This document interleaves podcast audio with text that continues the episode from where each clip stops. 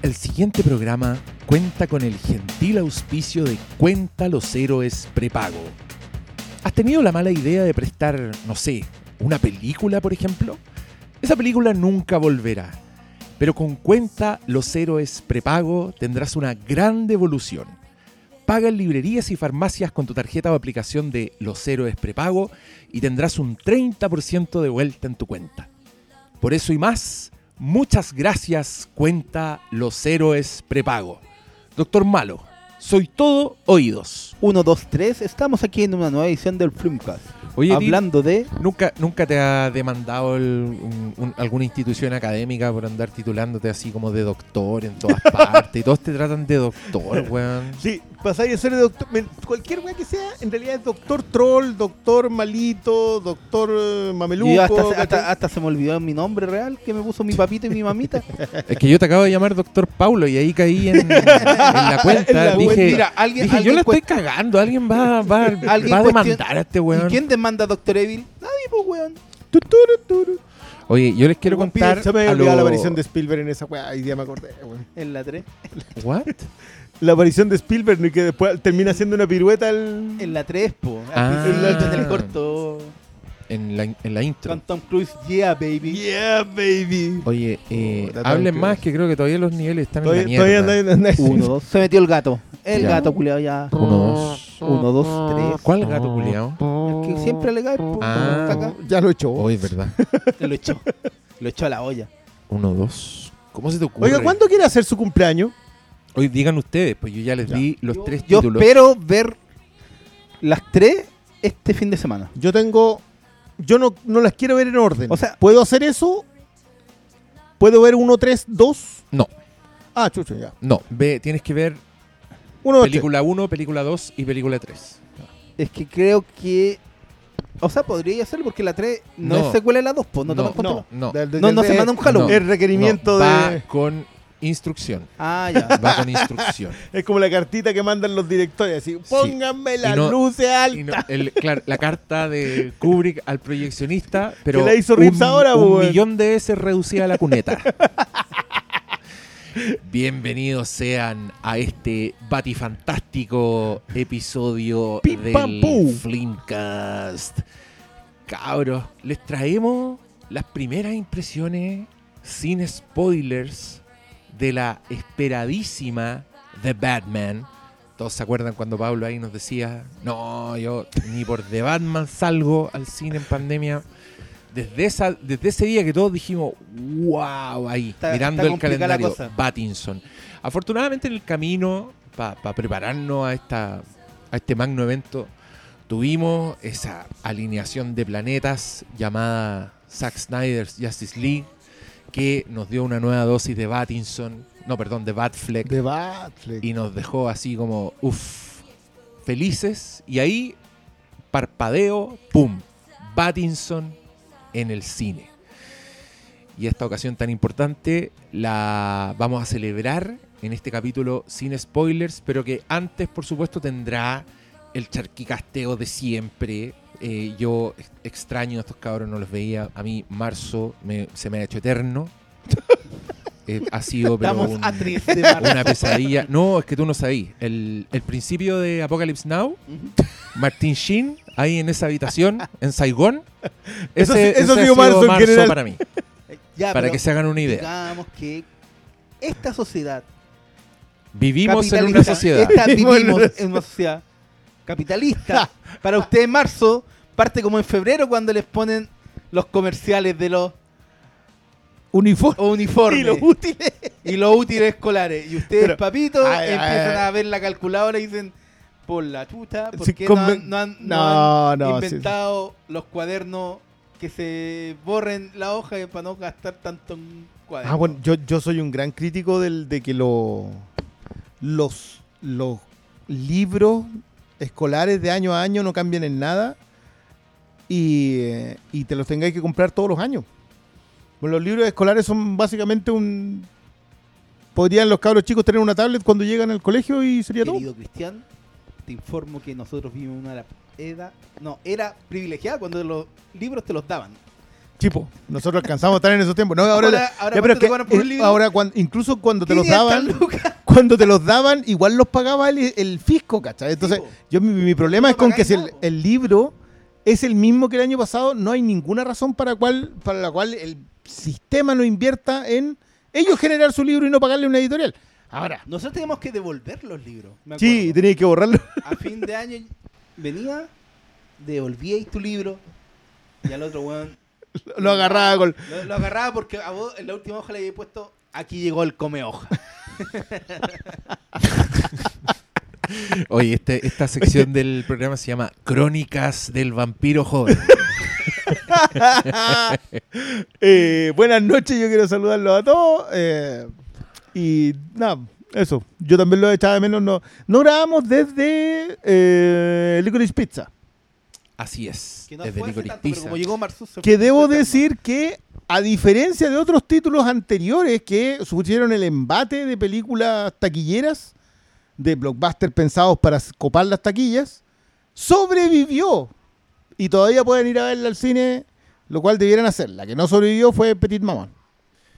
Eh, yo sigo viendo en cartelera cosas como El Callejón de las Almas Perdidas. Que sí, eso sorprendió, impactado. Está, está así como con una pura función. Afortunadamente también vi que sigue Muerte en el Nilo. Porque que todavía no como- he ido a verla. Porque todavía no iba a verla y se estrenó el día de mi cumpleaños, pero yo estaba en, en provincia como un perdedor, entonces no llegaba a la película. Porque a cine Miré- provincia. Miré así la cartelera y pura weá, pues muerte en el Nilo ni por si acaso. Había Eh, cinco funciones de Spider-Man todavía en esa sala. sí, ¿no? Y ahora- pero está nutrida la, la cartelera, encontré porque vi, uno prende así como Cinépolis y te aparece El Señor de los Anillos, El Padrino Sí. y Encanto, que está en Disney Plus y todavía tiene y funciones. todavía en tiene funciones. Hoy día en la tarde hablé con el señor Oscar Salas ¿Ya? y me dijo, no, todavía está Bell. Voy a ir uno de estos días porque aún no la veo. ¿En serio todavía Dice está? que queda como una función en el Place Caña, Bueno, no me acuerdo. Yo, yo quiero aplaudir ese, ese sistema de tener una función. No que una sala esté destinada a una sola película, que eso era algo que pasaba mucho antes, porque la desventaja antes era el tema de los montajes de los de los reels, de los reels. Ahora no, po. ahora te- como tenía un DSP lo cargáis digital y chao, se acabó, entonces a todo esto Bel, qué, y qué injusticia que no la hayan nominado a mejor película animada. man. Injusticia. Injusticia. Sí. No, esa, esa me dolió. Pero bueno, Sí, pero Era ahí, muy anime. Mira, como, se, como dice el dicho, el chancho está tirado no, ahí y ya se sabe quién va a ganar ese Oscar. No, no, no, no. no, no, no No se sabe. se sabe No, de Bruno. No, no. Qué terrible. No, ahí está tirado. Ay, chatora, eh. Yo creo que debe ser el Oscar seguro de este año No y el de sé, Duna. Estamos Sí, hablando el de- del, del- de película animada. de película animada. decís que Encanto gana sí o sí. ¿Cuál es la otra que tiene opción? No sé, no sé de opciones, Mitchells. pero en, en historia, ¿ha habido una wea así que le ha ganado a la obvia de Disney ese año? Eh, ¿Rango? Cuando ganó Rango. ¿A cuando- quién le ganó Rango? ¿A quién le ganado? ¿A quién le ha ganado? Lagartija culiada. ya, vamos. ma- el- Para eso existe algo que se llama tecnología. Sí. bueno, las únicas, las únicas veces que han derrotado esas películas son Spider-Verse y Rango. Shrek Ah, pero, Pero hay, hace- hay pero cierto fue- antecedente. y Y, Happy Feet.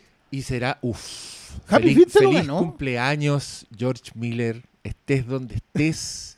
Tú sabes que acá en el Flimcast y en Twitter también me acuerdo un, un, un seguidor de la cuenta, Beto Algo, Ah, eh, nuestro que había compañero seguidor descubierto de Mad Mad Max Max. Fury Road gracias a nosotros. Entonces, yo, yo sé que todos nosotros acá, la comunidad, está feliz de que el señor George Miller haya nacido. Como parte de este Charquicast, yo quiero nombrar también el- el- la llegada, el arribo del libro que tiene la historia del cómo se hizo Mad Max Fury Road, que para sorpresa de nadie resulta ser un rodaje Imposible. imposible, donde un señor llevó a cabo una tarea titánica que mm, ha sido también un tema últimamente en mi, en mi, en este hogar, porque este hogar se ha transformado completamente en un en, un- en un curso sobre Titanic. Ah, Estoy- mira qué estoy preparando un lindo. podcast para Patreon sobre Titanic y, y- y- y ahí tenéis otro rodaje del infierno mismo. Que aprovechando el cumpleaños de George Miller, yo quiero celebrar a todos estos cineastas dispuestos a ir al infierno a morir. por una visión que después resulta ser algo tan increíble como Mad Max Fury Road o Titanic. Nah. Eh, así que feliz cumpleaños George Miller, volviendo al O tema Sorcerer. de la película o Sorcerer. Ahí O Apocalypse. Now. Apocalypse Now. No, sí es una weá que es un club bastante selecto. Y muy, o sea, Y- nutrido, pero impresionante en su, Sí, en su resultado. no, y una weá que tú tenés que atesorar, que debiera Sí. tener como su propia, su propia repisa en su hogar con formato Claro, físico. como guarda, no, estas fueron las películas que yo no sé cómo no se mataron haciéndolas. Sí, no, y que se mataron y perdieron gran parte de su vida y, y son unas luchas, pero unas weas que uno después ve la wea y dice, Dios los bendiga. Sí, pero te pasa que, que cuando que yo, yo siento que uno lo sabe cuando las ve. Sí, O sea, un- yo, yo ahora sí, viendo pues, yo ahora sí. viendo Titanic más viejo, Uf, que, que cambia mucho que cuando la ve, porque claro, cuando uno la ve joven, por primera vez, uno joven e inocente y no sabe del mundo, ¿no?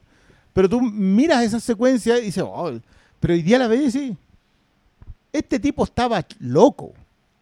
O sea, yo todas las secuencias verticales, que la rotura, desde la rotura de los platos en adelante, como que tú sentís, ya, amigo, usted está chiflado, construyó algo no solo para destruirlo, sino que para destruirlo y filmarlo a un nivel que yo siento esa destrucción. el, mira, yo, yo aquí quiero felicitar al Diego del pasado, al Diego que en su, en, en su ingenuidad, pero en su hermosa capacidad de asombro, estoy hablando de mi misma tercera persona. Martín, Martín No, Vargas pero te manda no saludos. no, pero miren, quiero felicitar al yo del pasado porque yo vi Titanic y dije, no, este weón está loco.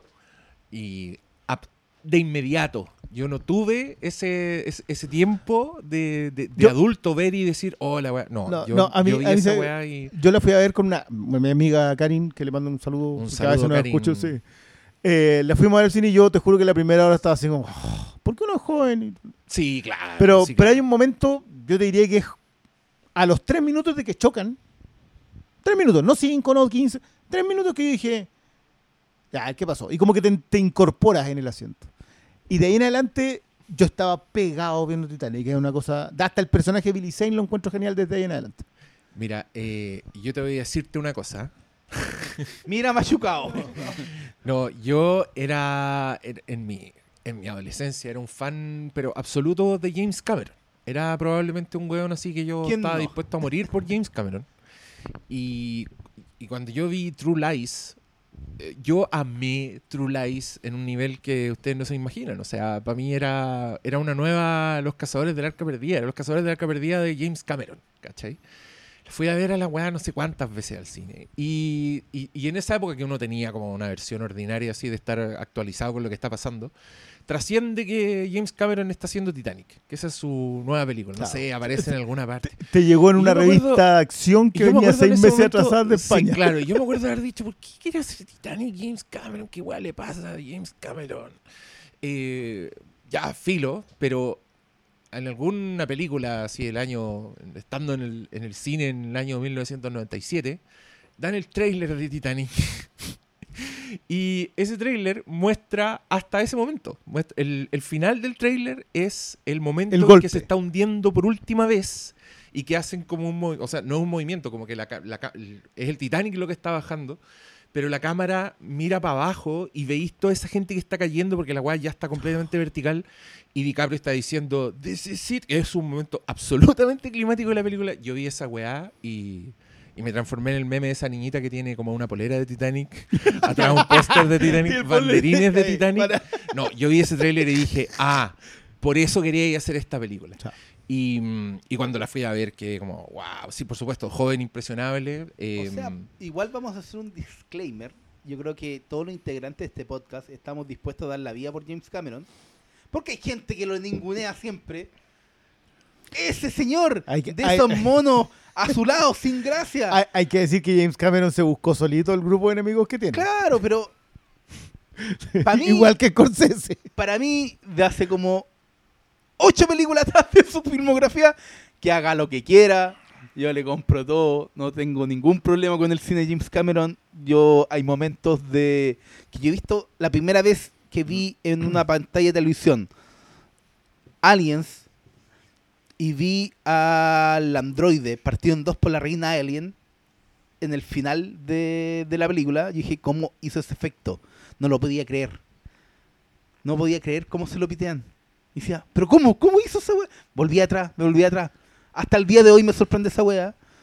Eh, y creo que cada una de sus películas tiene algo en donde me sorprende y digo, ¿pero cómo hizo eso? Así que yo siempre, yo le pongo la fianza a James Cameron. A Saca- mí, Sacando Piraña 2 es Terminator, Aliens, Aliens, Abyss, Abismo, Terminator 2, True Lies Mentiras Verdaderas, Titanic y Avatar. y Avatar. Algo piola.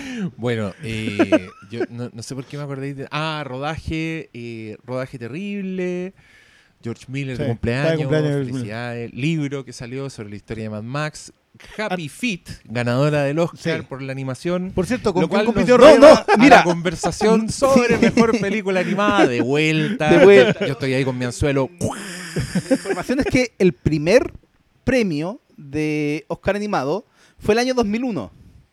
Está no- nominado Monster Inc., Joya, Jimmy Neutron y Shrek. ¿Y quién ganó? Shrek. Y se lava su carita. Y se Mira, lava la cara. vi- visionario, visionario en la academia, como que le vio el No, poder y cáchate. imperecedero a Shrek. Yo, yo Yo, quiero saber a quién le ganó rango. Rango yo me acuerdo que ese Mira, el año segundo le año hacía fue- barra Monster Inc. Me gustaba ganó más que Shrek. Chihiro. Chihiro. Chihiro Mira. le ganó a las de Disney, que era creo Lilo y Stitch. Ah, Y pero Rango, te lo digo al tiro. en esa época le la- ganó las minorías importaban menos. No. Quizá ahora se ganaría el Ahora Oscar. Lilo y Stitch. Sí, el- igual el otro era japonés. así que- El año de Rango no era, no era tan bueno. Bueno aparte que Rango igual es buena, pero estaba Kung Fu Panda 2 que a mí me gusta.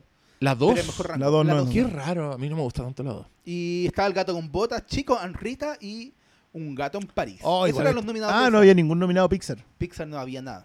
Porque el año anterior había sido Toy Story 3 que Ese, arrasó. ese año era. Cualquiera podía ganar. Sí, y Happy O sea, Feet le ganó un, a un gato en. París, una gran, gran película y Chico y Rita también, pero el gran problema de las películas animadas para adultos es que compiten mal en eh, Sí, animadas. po. O sea, Flea, por ejemplo, este año lo más probable es que gane documental. No va a ganar animada, no va a Que es una ganar las tres- extranjera. una de las tres categorías Eh, en las que una- está nominada. Sí, Mira la wea. Pero- Esa es la mano. Tienen que hacer un documental animado está. fuera de que- Estados Unidos.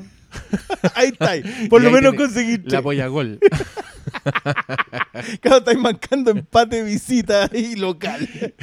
¿Por qué ganó Zootopia? ¿Por qué sabía ese referente, güey? No sé. Está en mi cerebro. ¿Por qué Su ganó utopia. Sí, Zootopia? su utopia, ¿Por qué ganó Zootopia? wea. No, no me recordé esa cuestión. ¿Por Aquí, ganó oh, Big Hero no, por Six? favor, por favor, lea quiénes le ganó su topia. No, su utopia. Había otra que se lo merecía ganó más que a Big Cubo, Hero partamos 6. Le ganó a Cubo. ¿Y qué más había? Moana. No, váyanse a la mierda. Pero, weón, ese año yo habría puesto Mi- la mira, ficha a la Moana. tortuga roja Mira, po, güey. y mi vida como un zucchini. Oh. Que también era buena. Oh, también es buena esa cuestión. buena. Ya, pero, pero ahí era mejor Tortuga Roja que Zootopia. Era mejor Moana, por lejos, Sí. que Zootopia. Y, Cubo Y era era- mejor Cubo Sí. que Zootopia. No, pero ¿cuál fue el ¿Qué año en que se lo... tienen polinesiafobia, weón? ¿Por qué Po- no a lo mejor eso, es contra... Claro, vieron Lilo y Stitch y dijeron, ¿cómo se llevan a Elvis? No, a la mierda.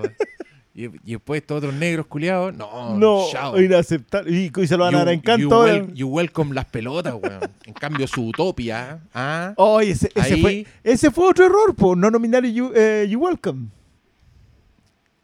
Ah, sí, pues, Tampoco la nominaron. Tenéis toda la razón. Sí, po, ¿se acuerda que, el- que La Roca el mismo Y dijo, bueno, ya que no nominaron nominaron, de nada. Y nominaron la. La, la de. la canción la de canción How de Far. I'll Go. Sí, Que igual es un buen tema, chucha, pero, sí, pero, no es, pero lo mismo que Encanto, pues bueno dos oruguitas, pero Temazo. Bruno, créeme dónde lo tenemos. No, pero es que Bruno ya es como una weá así. Es un meme. Es un, no, es, un- es una plaga. en serio, weón. sí. Un día yo me estaba quejando de no se habla de Bruno en Twitter. Así escribí un tweet, estoy chato esta canción culiada. Y weón, por la ventana me, me entró de otra casa. Así, de otro lado había alguien en ese momento escuchando. Y te dijo, no, no. Capaz que tengo un vecino, un vecino follower y sí me estaba troleando. Vio el, vio el tweet y dijo, ah, te molesta la weá, conche tu madre. A mí me molestan tus peos. Cuando ganó, cuando ganó Toy Story 4, tírate esa lista, esa es la mejor de todas. Cuando ganó Toy Story Todo 4. Cuando ganó Toy Story 4. Eh, ¿Cómo entrenar tu dragón 3? Oh, ¡Uy, qué buena la 3! Perdí mi, mi cuerpo. I lost my body. Muy buena. Klaus y Miss No, Link. ya, Mr. Link. Mr. Link. Oye, el otro. Miss Link. Missing Link. Ah, sí, sí, sí, sí, es que en español se llama No, Señor Link. Pero en la, en, eh, de ahí era Klaus. Si no has visto Klaus, te recomiendo verlo un 23 de diciembre. Ya, perfecto. Anotado. Pero igual quiero recomendar al señor Link que es de, es de Es Laika. de Laika. También. Entonces una weá que podía estar ahí con la boca abierta mirando animación, weón. No, y- el- no, y se- el año no, de no se puede creer la weá. El año Into Spider-Verse, no, pero ahí, ahí estaban sonados. ¿Pero quién ganó? ¿Quién era? ¿No? ¿Quién era, ¿Con quién competía? Ahí también, ahí le Los ganaron a una Disney. po.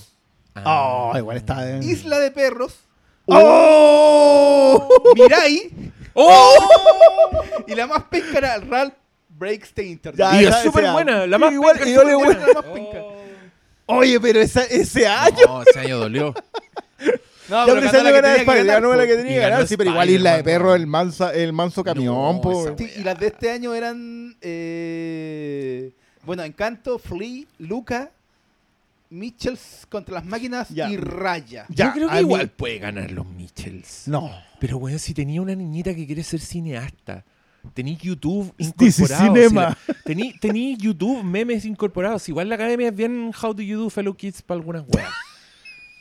Vos sabéis que sí. No Entonces, puedo creer que estemos tratando de traducir memes para colocarlo para que la gente entienda de qué estamos hablando.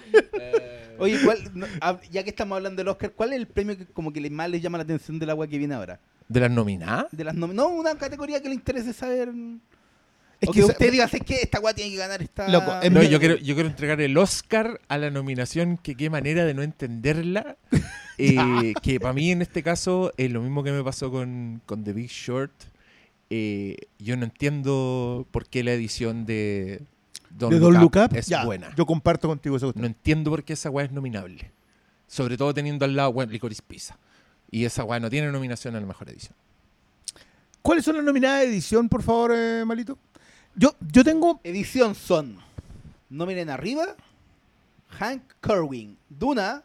Joe, Wal- Joe Walker. Esa tampoco. King Richard, que es Pamela Martin. Esa no Esa. entiendo por qué. El poder del perro. Oh. Peter Ya, esa, esa, esa, tam- esa tiene muy buena no, edición. esa es buenísima, pues weón. Miron Kerstein. ¿Cuál, cuál, cuál, cuál, cuál? Tic Tic Boom. Ya, también, la edición en la raja. Andrew Weisblam. Ya. Esos son los nominados. No está West Side Story, que solamente el número de América está no- que es mejor que toda la edición de, de- King Richard. mierda. Toda, toda. Lo que te juro, Como, como Ayer- Violeta Parra. yo ayer, Ciegos. Ella decía sordos, pero se lo robamos. Ciegos. yo ayer llegué de ver eh, Batman y me senté y me puse a ver, ¿cachai? Que después que, que para verla en 4K tuve que buscarla por otra aplicación y todo. Pero vi, ya que la subieron legalmente, la mm, me puse a ver West Side Story. Y te juro que el- me repetí cuatro veces el número de América.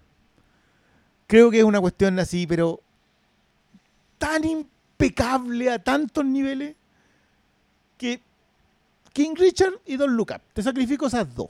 Te dejo Tic Tic Boom porque creo que tiene un momento impresionante a nivel edición. ¿Y cuál es el otro? Ah, y Duna. El poder del perro y No, Duna. por el del perro así o sí. Sí, sí. Oye, pero Entonces, es que yo no había cachado lo del Oscar Cheer Moment. Hice una preselección. Chipo. Y bueno, ¿qué onda estos momentos? Se supone que son los momentos eh, más cele- eh, para celebrar del cine, Sí. de la historia. Oye, la de- esta weá es lo más How do you do fellow kids que existe. No, pero weón, ¿qué, ¿cuáles son los momentos? ¿Tú decís de, la, de parte de la academia? Sí, claro. Mira, mira, hashtag. Mire, yo, yo acá No, quiero, mira, quiero hacer un nominados. disclaimer. No, déjame hacer un disclaimer antes de. Aquí Malo va a mencionar los nominados. Yo hay uno de los nominados que yo comparto, Por supuesto. celebro. Sí, Y estoy pues, weón. completamente. eh, Pero me niego a aceptar que la academia haga esto, así que no voy a tuitear ni una web. pero me mira, los parece. nominados son Avengers Assemble. De Ah, Endgame. es de todos los tiempos. de todos los po. tiempos. De todos los tiempos, últimos dos años. Claro. Una de Dreamgirls. Yo no he visto Dreamgirls, así que no sé. yo no logro entender por I qué metieron telling escena. you, Porque. African American, po. Ya, pero no es. Pero Ya, para tener aquí- 15 aquí- momentos mejores de Ya, African American Movies. Pero díselo a los viejos, The po. Flash Speed Force. Ese. Después, Yo Neo, esa- pero mira el nivel, pues Neo esquivando balas. Como en genérico. No, O pues esa Neo, en específico. Neo dodging, yo creo Pero que ¿qué- arriba del edificio. ¿Quién El- celebró en ese momento? Yo creo que estábamos todos impresionados, pero no el cheering. Y, No, cáchate, pues no, y la Cheer última Moment. nominada, Spider-Man Team Up. Spider-Man No Way Team Up. Home. Ah, ya lo Y esa es la que va oh. perdiendo, que es toda la conversación de que tengo le. No, eso, no Bueno. es que esto son dos cosas. Una es la película favorita. ¿Por Sí. no está Legolas este es el- bajándose de un olifante? Weón, Oh. tirando la mano cambiada para subirse al elefante. no, el otro weón diciendo still counts. Ahí tenía un cheer moment, po. Dead. Ahí tenía un cheer moment. No, I'm no man. Es que, pues, es que yo, yo- Oh, es que el Señor de los Anillos tenía... El Señor de los Anillos tiene como 20, po. Con No, decir, pero no, no, no. Pero, pero el Señor de, los, del Señor de los Anillos, cuando, cuando, cuando Teoden hace correr a todo, es distinto del Amnomen. El Amnomen es un cheering moment, ahí tenéis Sí, razón. El otro, el otro vos vais, te parás y corrís con el viejo al lado de los caballos nomás, porque son... Pero, ¿cachai? No, y, te- y, y tírate para atrás. Para atrás, cualquier película. Oye, pa' perdón, tengo que preguntar eso. El, el capítulo del Señor de los Anillos a propósito del reestreno en cine, ¿está disponible o ese está quedó privado nomás? No, sí está. ¿Está? Ya, Sí, vamos. si hay gente lo, lo ha tagueado la cuenta porque lo ha escuchado ahora a pito de... Del reestreno. Sí. Ustedes no fueron. No, yo, yo no fui. Es que, ¿sabes lo que pasa? Que yo igual las había visto cuando estuve solito en la casa. Las vimos, las La- vimos por el programa. Las puse, no, y después yo las vi en 4K de nuevo. Entonces igual las tengo, ya las había visto, había dedicado 20 horas de mi vida a ver Señor del Anillo y dije, ya, pa- Yo debo decir que fui los tres días. Meme Chef Kiss. Que es Chef Kiss ahí. Eso. Hoy día, hoy Un día gozo, per- un perdónennos, perdónennos que estamos en plan eh, transmitirle memes. Porque how do you fellow kids? que nos estamos, nos estamos poniendo hueones. Bueno, no. Mira, saca, sa- Tengo un sacaste el- podcast el, hecho con fellow kid. memes. Sí, no, pero es que es para describir algo de manera pintoresca, porque que sí, para Ya, pero ahora aburrirse vamos- hay otros podcasts. Ya, pero vayamos a nuestro. Nosotros mismos en más de alguno. No, pero vayamos a nuestro momento. En este mismo capítulo, claro, un par de capítulos Ay, atrás. tenemos si que ir muchos capítulos. Sí, vaya, cuatro capítulos para atrás. O espere cinco minutos. no, vamos a hablar de muchas Oye, cosas, pero. Este, día hoy día- este otro me está puro pateando. ¿Por qué me están pateando? el malo no se puede quedar quieto, weón. Si yo me he sentado cerca de él en. En, ¿En el películas. Sí, es impactante, weón. Sí. No se lo doy a nadie. Ya, no, a vamos a ir de no. esto, yo le quiero mandar un saludo al mismísimo Conchari que se sentó ayer al lado mío en el Cinemark.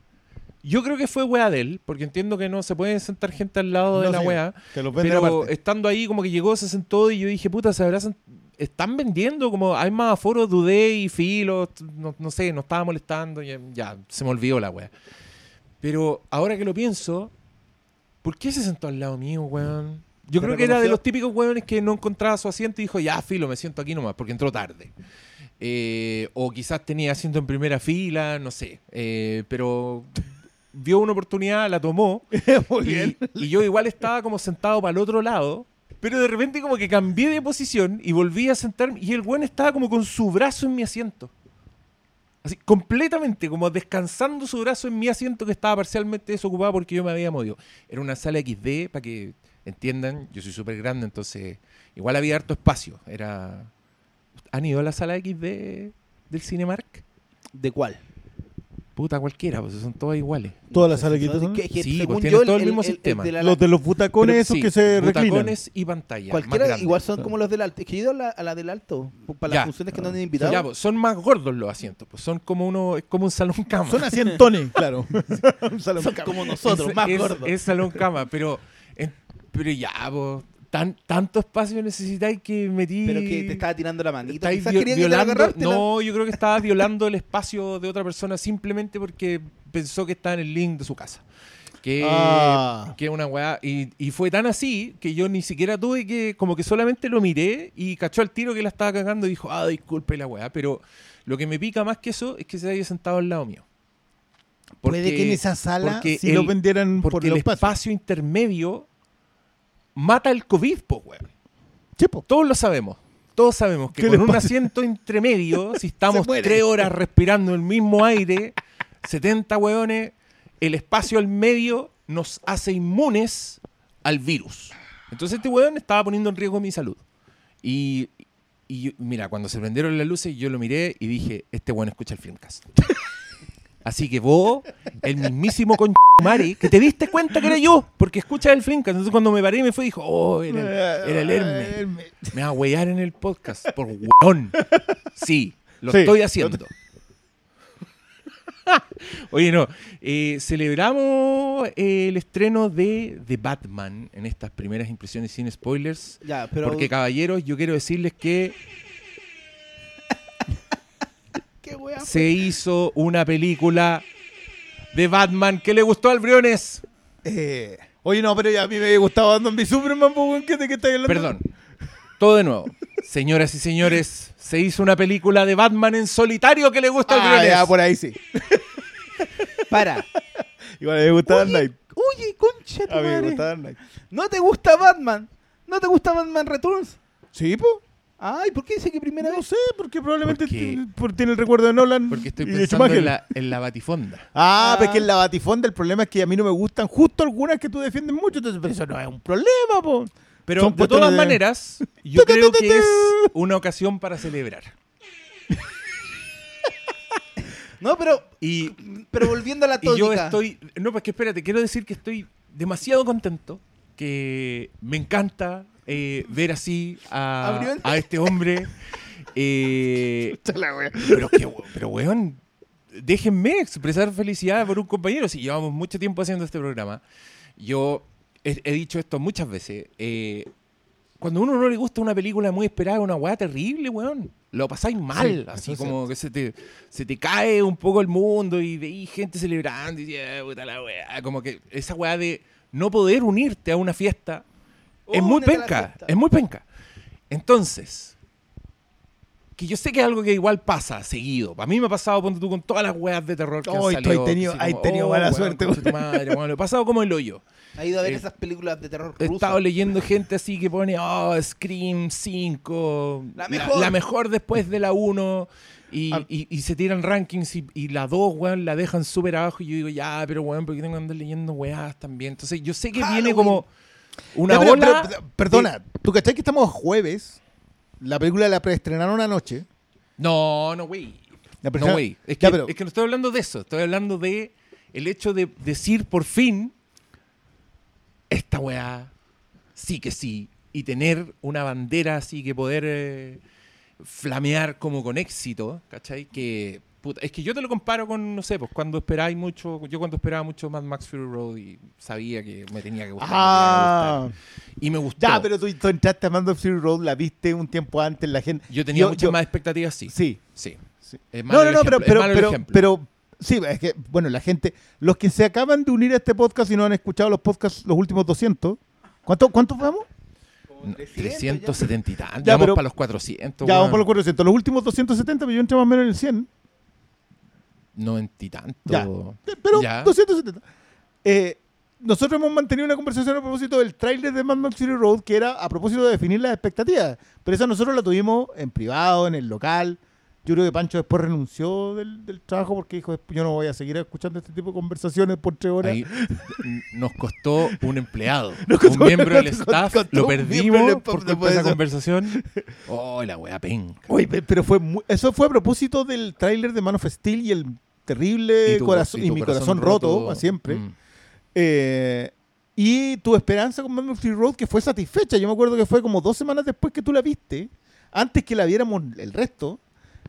Y, y que, y, que, y que de verdad me hubiese gustado poder estar cerca de una persona que tú la viste como un jueves, un viernes, antes que nosotros la viéramos un miércoles. Mm. Que fue, fueron cuatro o cinco días con algo guardado en secreto, en donde eras pero completamente feliz con esa película. Sí. O sea, porque, claro, Donde nosotros yo, yo estaba solo en el mundo. estabas solo en el mundo feliz. Era Soy Leyenda. Era Soy Richard Leyenda. Madison así solo caminando con un perrito Y contento por con la Mad. Max en mi alma. Exacto. Sí. Y, y nos pasó, yo, yo esto quiero decirlo, yo en general, yo he estado en muy pocas funciones de prensa en donde veo salir a la gente feliz. Muy, muy pocas. Eh, me acuerdo de la de Irishman, que fue esa donde, donde se juntó la crema y la nata de, del- de la crítica en Chile, que hay fotos y hay registro y todo eso, en donde vi a la gente. Pero la de que Fury- estaba Dilo, que estaba Héctor Soto, estaban Estaban todos, todos, estaban- todos los que ya estaban retirados. estaban en las viejas guardias estaban, pero todas esas fotos. Ma- pero Mariano Silva. todos- ah, ya, pero- ¿Quién estaba? Ya, pero bueno. No sé. sí, ¡San Pekín Pa! Claro, alguien llevaba una ánfora. ¿Quién Pero, estaba? Ya no me acuerdo. Pero estaban todos, estaba Nascanio, estaba Soto, estaba. Todos, en realidad, esa, esa famosa foto fue muy buena. Pero fue Irishman, pero yo la de la que tengo mejor recuerdo es de Fury Road. Pues yo creo no haber visto nunca algo tan transversal en donde todo el mundo termina la película y estaba con la boca abierta de no poder creer lo que había visto en la pantalla. Y no tengo otro registro de eso porque nos pasó con Fury Road, o sea, perdón, con Batman v Superman, con Malo, que habíamos muchos muy contentos. Complicados con lo que habíamos visto en pantalla, pero igual estábamos contentos. Pero después nos enfrentamos a la triste realidad que el 80% de los que estaban en la sala no les había gustado. Y hay otras en las que estaban, la función de privada de Endgame, en la de prensa de Endgame, hay gente sollozando al lado mío y yo cosas que no entendía y hay gente celebrando al lado mío y cosas que no entendía. Ah, Pero, pero igual había más gente contenta que gente in- desconforme, pero Sí, no era lo pero mismo. es que Igual que igual la función de prensa de The Irishman era. No, Era o The sea, Irishman. eh, Era The Irishman. Era The Irishman. Claro, era, era Pero la historia completa. Pero en la, en la de Endgame metieron al. A, No, Ah, sí, sí, sí, eso a sí, Juanita cosplayera sí. Mac YouTuber, po. La Sí.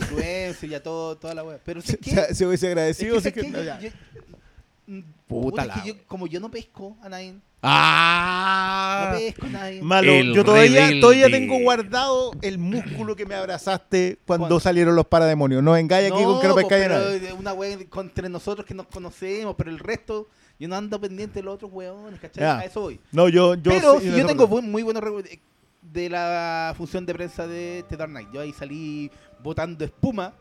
Bueno, había gente que ya no existe en esta en este plano terrenal. Deja andaba- ese cuerpo descansar. Sí, pero, estaba- me acuerdo que andaba Ortega. había sepulcro, más Or- weón. gente, Ortega, de hecho, lo comentó el otro día también, Y- de y que, salimos- para esa es que salieron, salieron rayando. No, salimos rayando. Yo me acuerdo que bajando de ahí del cine de la, del juez de la reina, weón, la escalera hasta el metro, weón, fue una. ¡Weón, qué weón vivo! ¿Cachai? Pero. Pero sí, son pocas. Es que ya lo hemos comentado aquí, de repente hay funciones de prensa que son como Más fría. más frías. Escucháis como. Yo, yo- yo tengo muy buenos recuerdos de la de Manchester by the Sea. Que todos salimos hablando del clima. Ah, Chucha. ¿Cachai? Salimos todos así como, hoy sí, eh, hoy está helado. mm, mm, ¿Está helado, Juan? Sí, no, Oh, sí. Todos queríamos hablar de cualquier cosa y yo llego a la tienda, en ese momento a mí me quedaba como a 15 minutos, y escribo algo a propósito de Manchester by the Sea. Y me contesta toda la gente con la que estaba venía conversando el clima en el ascensor, a propósito de lo desolados que habíamos quedado. Y, y yo creo que es porque Manchester by the Sea no podía internalizarla públicamente. Era una, era una de esas películas que necesariamente podías comentarla cuando no tenías otra persona al frente. Qué linda es Manchester by the Sea. Puta, qué buena película. man. ¿Y ese, en qué anda ese cabro? Que en el Lonergan, no Casey Affleck. No sé de ninguno de los dos. Así que tu, tu especificación algo- no algo- fue necesaria. Pero algo están haciendo. ah, mira, Casey Affleck anda... Ah, no, no, del otro no, del otro sí que no sé. Pero, cancelado, pero, pues, pero entiendo. No, Casey Affleck ya sobrevivió a eso. Eh, es como el Aziz Ansari. También es un sobrevivió. Eh, eh, sí, es raro esperar una película. Porque yo, yo le había hecho el quite al hype. Le hice el quite, le hice el quite, no vi trailers. Hasta que apareció la música de Yaquino y ahí me fui al carajo. Pero yo quedé muy satisfecho. Yo lo dije, lo comenté en Twitter. Yo estoy fascinado con esta película, entendiendo las reservas que pueda tener mucha gente al respecto. Eh, sobre todo en forma. Tengo menos de fondo, pero, pero entiendo mucho la reserva en forma. Pero no sé si le va a gustar a todo el mundo. Como que, como que me. No es como previniendo. Igual he leído gente así excitada. No, no emocionada. Yo hago la diferencia. Los gringos colocan excited para emocionado y excitado. No, yo, yo aplico el término en español. Excitado al, al- al momento de comentarla. Y me parece una respuesta muy de jueves a esto. Yo Ya, creo que ya el domingo vamos a estar en otra. Eso es lo que la gente quiere escuchar. Este es un La- de del jueves. primeras impresiones. Sí. Primeras impresiones sobre Batman sin spoilear. Ya sabe. Pablo Quinteros. Démosle nomás. ¿Yo suficiente charquicasteo o...? No sé. O no démosle con cuánto spoiler. llevamos Démoslo ya, No, digamos, sé, con creo- spoiler. No, creo que tú no, Batman. no, Llega no, Batmito. No, llega Batmito. Hay un cameo de Mr. Mixpedilski. Mr. Mr. Blix llega Superman, le corta la cabeza al Joker. La Lo que más me gustó fue Bizarro. Oh, igual- siempre he querido ver a Bizarro, weón, en película y Matt Reeves lo logró. No, no, estos son spoilers falsos. Si usted apagó este podcast así todo urgido, es un si Déjeme decirle. Probablemente si usted era el que se sentó al lado mío en la película. Em, Hay 10 escenas post créditos. salió- no, está molestando el doctor malo. Ahí, ahí- por eso hizo su doctorado en maldad. Ahí cachan por qué. Le gusta provocar. Es un provocador. la Em, verdad. Ya, pero ¿qué otra cosa hablamos entonces? Charqui Castellanos otro rato, po. Silencio porque Se me están- van a per- servir. perdón, es que estaba sirviendo, están- estaba sirviendo, están sí. sirviendo un espumante, Eh, un espumante, un no, de- esto es un- una IPA. una Oye, mimosa. Una mimosa. Una mimosa. Una mimosa. Una Fíjate mimosa. que el otro día Que alguien, mientras no sea YouTube, yo puedo, el lenguaje hace realidad. el que el- alguien colocó, no me acuerdo qué fue con lo del tema del brunch. ¿Por qué le dicen brunch si es colación? Es la weá ridícula, Que- que weón. este- y alguien dijo, oye, pero si el brunch no es colación, el brunch es desayuno con almuerzo. Y yo me acordé de alguien que alguna vez hizo la mejor definición del brunch que yo he leído, A ver. que es que el brunch es la excusa que tienen las soccer moms para tomar vino blanco antes de las 12 del día. Cosa con la cual no puedo estar más de acuerdo porque Mimosa. parece No, inventaron esa wea. yo, yo como chancho por naturaleza que soy, aplaudo el brunch porque hay días es que, en que uno quiere comer de todo. Uno quiere comer, Yo pensé que decir. quiere comer. No, si No, te metes, dice- mira, si te no, todito. Mira, pero- loco, ensalada de fruta, un pedazo de pan, un quiche y un quequito, y esa weá le ponen nombre y yo puedo hacerlo, es legal. Aplaudo el brunch. Me da lo mismo a- la mimosa. A decir Yo- que te sentías- No, no, no, no, no, Tráigame no, no. Yo, todas yo- las comidas mezcladas, de hecho, la once comida también la me once- parece que es esa un es la gran mejor de todas. invento. Sí. Creo que la once comida es como el brunch de, de Porque la, la, gente once, de la, verdad. la once comida es. Es es más porque- tarde, po. No, pues que la once. es- mira, es que el problema es que nosotros tomamos once. Si somos nosotros, Inventamos esa weá. inventamos la- esa cuestión. sí, ¿Tú cachai que cuando tú. Ya, pero la once comida es pulenta. La once La comida once- es con completo, es con weá. loco, la, la once comida. Yo, la- el- mi, mi padre, que es un, un criminal del- de la atención. eh, Mi, mi viejo tiene. ¿A qué te referís el- con el criminal de la atención? Mi viejo hace una cuando hace un asado co- cocina para un regimiento. O sea, Ah, lo- ya, lo- y perfecto. somos seis personas. Para la tensión y- abdominal. y cocina- llega, llega con un cordero al No, llega un cordero, Mata llega un el cordero, cordero, vamos pa. a echar esta wea. Que, que, un, que es un problema de mi familia en el sur. O sea, como que la hospitalidad tiene que ver con que tú te vayáis con el ombligo dado vuelta y complicado. Así como que no sé para dónde, pa' dónde me queda mi casa. No Esa- puedo respirar. claro. Ya. Eh, él tiene un dicho que dice, esto es un fracaso. Que es cuando queda carne. Puta la weá. Ya. Cuando tú ya no podés comer, no, esto es un fracaso. Y eso lo remata en la once comida, que es como las seis y media, siete, que vuelve a servir y recalienta lo que había en el, en el Ah, y esos pancitos milagrosos. Bueno, pan Oh. con ahí untado en la grasita del chancho. Oh. No, pero es que yo no almorcé, pues cómo me así. Como si No, pero yo hay que recordar a Pippin, que un exponente es. del Ah, es. sí, ese el Segundo impulsor del brunch, eh, no reconocido, el antecedente del brunch, No. el second breakfast. yo, yo tengo que decir que la escena cuando le tiran una manzana y le dicen ahí tenéis para comer y el otro la queda mirando así como de qué está hablando este güey. Yo, yo la comparto hacia el- completamente. Mira hacia el cielo porque cree que están lloviendo. Claro, así como. ¿qué, güey? Ahora, mira, ahora quiero cualquier weá. Quiero brunch, quiero once comida, Once me comida. conformo hasta con colación. Hasta con, hasta con breakfast. Colación. La weá penca. A mí cuando me dicen colación en mi cabeza parece como un chocman y un jugo No. en caja.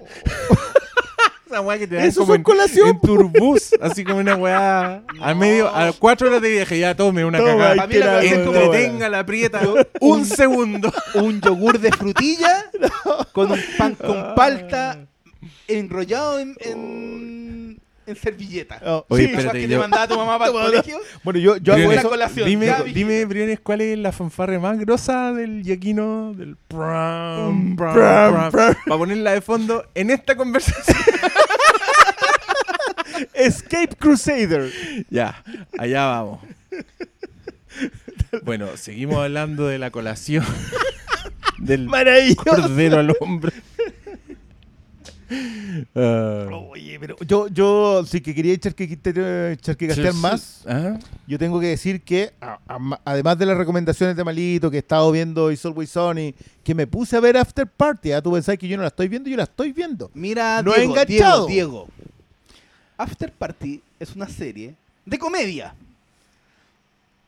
dirigida por Chris Miller en la que participa Phil Lord Y este gallo viene y un día me Este dice, gallo. este gallo, este sujeto, viene y un día me dice, no, no, no, no, no, no sé si dijiste interesante, pero dijiste como, no, eh, es que este humor que sacan como 21 Jump Street, no. Yo, yo- es que yo no he podido. ¿y ¿Cuál es el problema con eso? Loco, yo tengo, yo me compré, las tengo guardadas en la casa, están selladitas 21 y 22.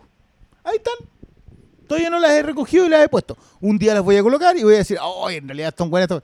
Pero todavía no lo he hecho. Ya, pero Entonces, con After Party te pusiste a verla. ve- voy en el tercero. Son- yo, yo solo quiero decir que las 21 Jump Street son absolutamente maravillosas. Creo que son comedias así, de las mejores comedias de los últimos tiempos. A mí más encima me cae muy bien Channing Tatum. No, no, creo que están todos ahí muy... No, es que yo no las he visto. Es como que son de esas cuestiones así como que las vi pasar y chao nomás, no, no las pesqué. Sí, no, dale. Dale, dale una oportunidad. ¿Pero te ha gustado Party? Y, y sobre todo sobre todo la 2, porque la 2 tiene como una, mm, una exploración de la como de la estructura de la secuela de acción y Ah, tiene de la Body Movie. así muy meta, muy Ah. pre Lego, todas las weas que hicieron después estos locos. Y, y todavía me acuerdo de un, de un weón que me cagó para siempre Han Solo porque el weón dijo que la las ideas que hay en Han Solo, como que el weón digan su apellido, viene solo, ah, eres Han Solo, que todo ese tipo de weas metas que a nosotros no nos gustaron nada, este weón decía que probablemente el Ah. origen era una weá más satírica, más de. Phyllis Lord, como, y, que, y que en ese contexto esa weá podría funcionar. Y, Claro. y creo que tienen toda la razón, porque en 22 Jump Street hacen la misma weá. Son unas variaciones súper chicas de weas que ya pasaron, repiten la estructura, ¿cachai? Como que hacen relecturas de chistes y, y tiene una secuencia de crédito inolvidable en que te van mostrando como las todas las secuelas que vienen de 21 Jump Street. Y te, y te muestran la 3, la 4, la, y es como todas van a la universidad, ¿cachai? Como que pasan por toda la wea y es una belleza, como que busquen, busquen los créditos en YouTube si quieren y vean solo esa parte porque es para cagarse la risa toda la variedad de weas que hay. Yo, yo Pero esos muchachos No, les no tengo estás mucho. viendo After Party. Es muy ingeniosa. No, yo no la pero tú sabes que yo voy tarde a todo, pues malo. Si yo ya Excepto con viendo... empecé a ver Yellow Jackets Ya. recién, que Ya. ya, es la weá que todos Ya, dijeron que había que ver ahí y que era buena. Ponla en la, en la lista pendiente. Sí, ya, vendrá después de Yellow Jackets. Pero Yellow Jackets es- No, No, igual diga, no, Yellow Jackets me este, gustó. este, este condenado, este yo, roedor... yo me la vi mal, yo la Viene vi y mal. dice, esa- no, son 10 capítulos, cositas... Porque este... Tres días. ¿En cuánto ¿En tiempo serio? tiene este Oh, Yellowstone? le hiciste chupete No, no, no, yo lo de Yellowstone. yo lo yo- mira, yo Yellowstone, eh, Mayor of Kingstown y 1883 me las vi como si me hubiesen cobrado 50 lucas por el mes de Paramount Plus.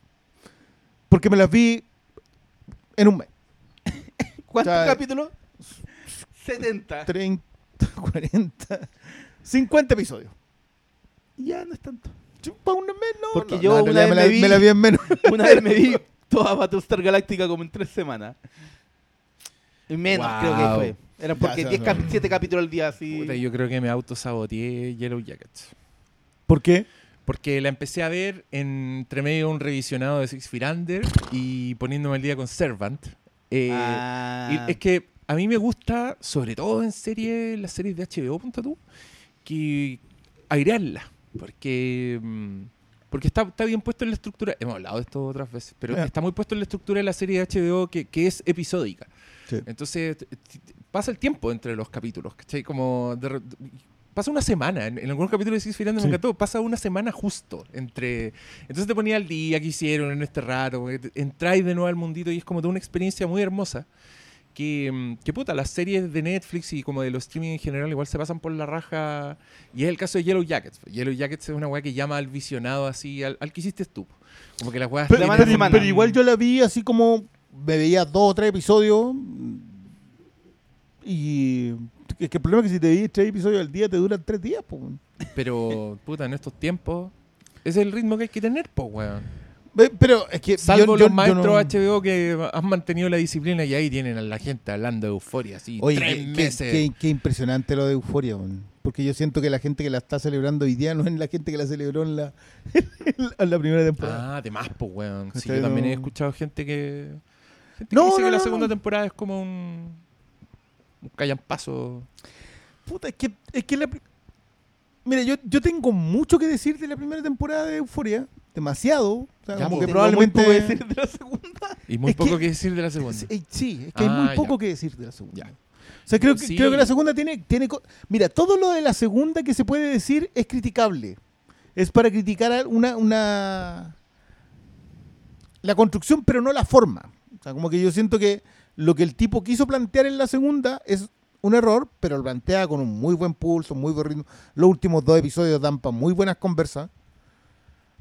Pero yo creo que los ocho episodios de la primera, más los dos extras, más los dos episodios bonus, son todo euforia. No había que seguir después de eso. Pero era muy desolador para nuestros tiempos. Y si vamos a tener a Zendaya haciendo de escolar durante 14 años y se puede hacer, hagámoslo. Yo no. Donde desde el 2010 que Zendaya viene haciendo escolar. Eh, Y, la, y Euforia terminaría en la Ah. tercera el 2024. pero sería chistoso que como se hicieran cargo de eso. Que mostr- la, la mostraran así recibiendo sus notas, diciéndole, oye, no podéis pasar de No curso. pasar ya estáis Llega a la casa, la retan. Papá chato.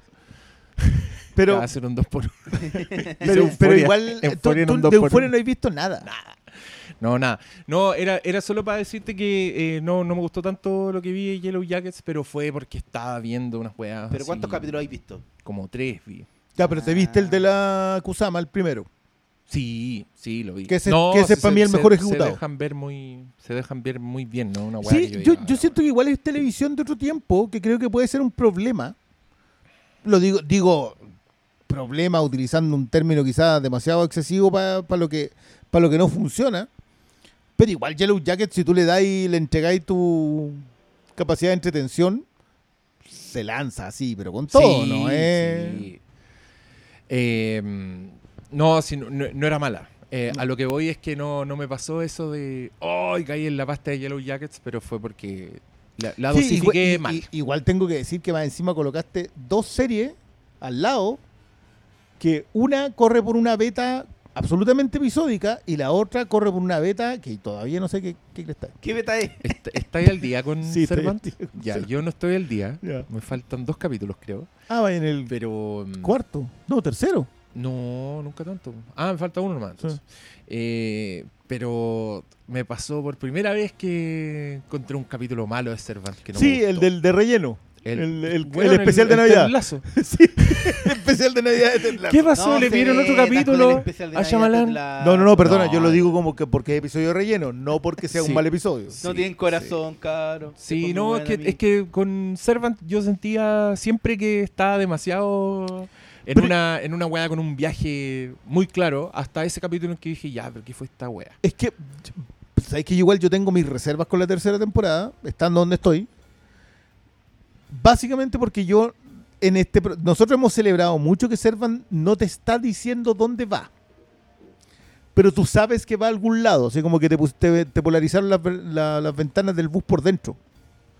Y, y tú sentís el viaje nomás. Pero en esta temporada siento que a lo mejor el chofer igual va mirando el mapa. Entonces, estoy. No, no, no voy a decir que esté errática, creo que todos siguen igual de bien. Eh, las interacciones entre los personajes están mejores. Sobre todo entre. ¿Cómo se llama el colorín? En- El Harry Rupert. Grint. El Rupert Grint. y la. Y nuestra Servant. Uf. Sí. Wow.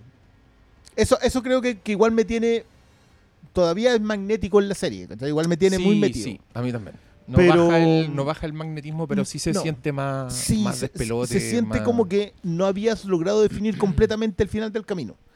Y Mm. me preocupa que estos le queden 15 episodios. Le queda. son- van a ser cuatro temporadas. Le quedan 15 queda episodios. temporada media. Mm. Veamos, po. Veamos. Capaz que, puta, a lo peor le faltó un capítulo y la weá sigue igual de uno o dos capítulos o tres. No Ya, sé, veamos. No, no, no me baja mucho el, el- A mí no me ha bajado el, el amor por Servant. La sigo amando no, no, profundamente. Yo tengo- Pero tengo- sí me, me dio. Dije, ah, mira, un capítulo que no me gusta nada. Entre un entramado que hasta ahora era como un, un 10 de 10. Sí. Pero, pero bueno, ya tendré veredicto sobre esa Es- eso- esos visionados. Ya, Pablo Quintero, para de sacarle el poto a la jeringa. No, hay que Y- decir qué buena la- las Cuéntanos. primeras impresiones de Batman. Ahora vamos con el anuncio. ¿Hay anuncio? No sé. Puta la weá. Pónganse No de acuerdo. Yo, no sé todavía. Es que eh, terminamos las primeras impresiones. No, todavía no he empezado. primero que- ¿De qué he hablado? ¿Tú no has dado tus primeras impresiones, pues, Pablo? Pero si está publicada la wea. Ah, ya, pero qué weá, la leemos No, en voz alta. no, no, no. Voy a abrir la weá, la voy a leer, pero y cagaste porque te la voy a empezar a editar. No, buena. ¿Sabes qué? Háblale al Eh, micrófono. Buena, pues. Esa es mi impresión. Es que eh, cualquier cosa que diga puede ser usada en mi contra. Ya, pero ¿qué es esto? Porque ¿Un tribunal, weón? vamos a taladrear Sí. Y es, es que estoy temiendo el taladro en esta ocasión porque creo que nos va con, sobre todo con Briones, va a empezar a... Yo voy a decir que es, creo que es la mejor adaptación de Batman en términos de cómo es en los cómics y cómo se traspasa esta película. Cómo, cómo es el Batman en los cómics y cómo es el espíritu de los, de los cómics de Batman se traspasa de forma eh, brillante a, a la pantalla, como nunca lo, habíamos visto, ¿cachai?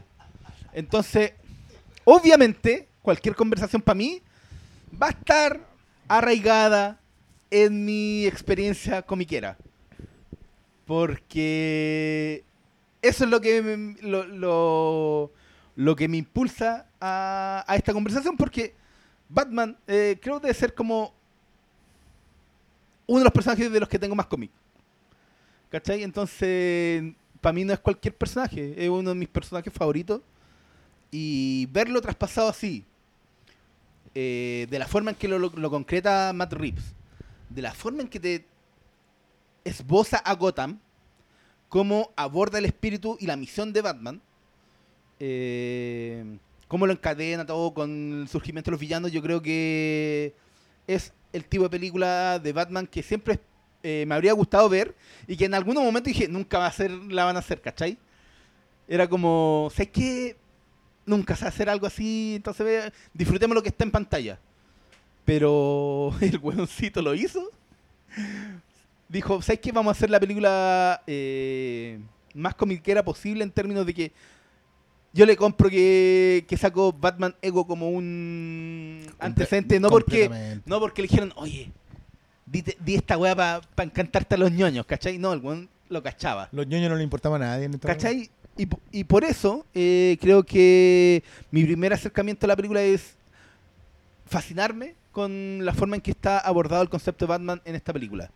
Además creo que cinematográficamente eh, es una película de autor completamente. Es como, señor Martin Scorsese, usted alegó por estas producciones de parques de diversiones que no tenían voz autoral. Bueno, aquí tiene una, pues, ¿cachai? Aquí tenía una de, de que es posible hacer mm, sin autor. Y bueno, en realidad Pero es ¿por otra qué vez más. querí, querí ser violento con un abuelito? No, pero si yo estoy del lado del abuelito. si no me- Yo solo estoy usando el, el argumento del parque de diversiones porque creo que esta película va justamente en contra de eso. A pesar de que, de que tiene, tiene explosiones, ¿cachai? Tiene, tiene el factor que uno diría es un blockbuster. Pero al mismo tiempo también tiene mucha voz de autor.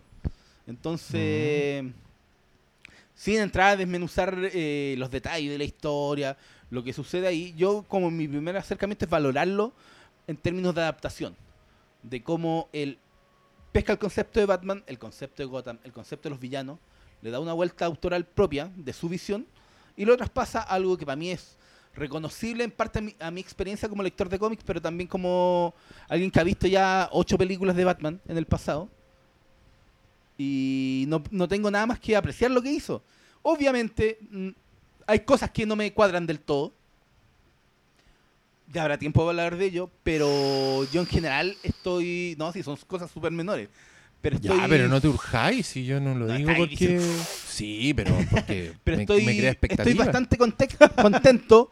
eh, y yo y no es que yo esperara mucho esta película, porque ya a esta altura digo, bacán, viene otra película, pero prefiero no hacerme expectativas de, de lo que viene. Pero si hubiera tenido mucha expectativa, yo creo que se habrían cumplido, ¿cachai? Porque los méritos de esta película en pantalla son indudables. Puede que haya gente que la va a encontrar larga, que no va, con, no va a estar de acuerdo con unas resoluciones, que va a sacar ar- ar- argumentos del poto para cuestionar el final. Ya, pero ¿cómo? Y es que ya. loco, Preanulando el eh, eh, diálogo, Paulo. En la, en la función de ayer escuché eso, el no, argumento más ridículo que podría A haber ver, escuchado. ¿Cuál fue? El argumento fue. eh, es que. in- ya, ¿Es in- spoiler? in- in- no, involu- no, involucra al final. Pero Ya. fue como. El comentario fue: No, esto se lo sacaron de rápido y furioso. Yo cuando, cuando sacan ese Ya, argumento. pero eso es cualquier wea. Ya, por eso digo sacadas de la raja. es que no es ni argumento. Es como un, Pero. un peo. Como que ahí establecemos su origen bueno, al tiro. eh, No hay que decir que un argumento sacado, solo decimos es un peo. Mira, ahí te mandaste un Sí, peo, malo tu peo. fin.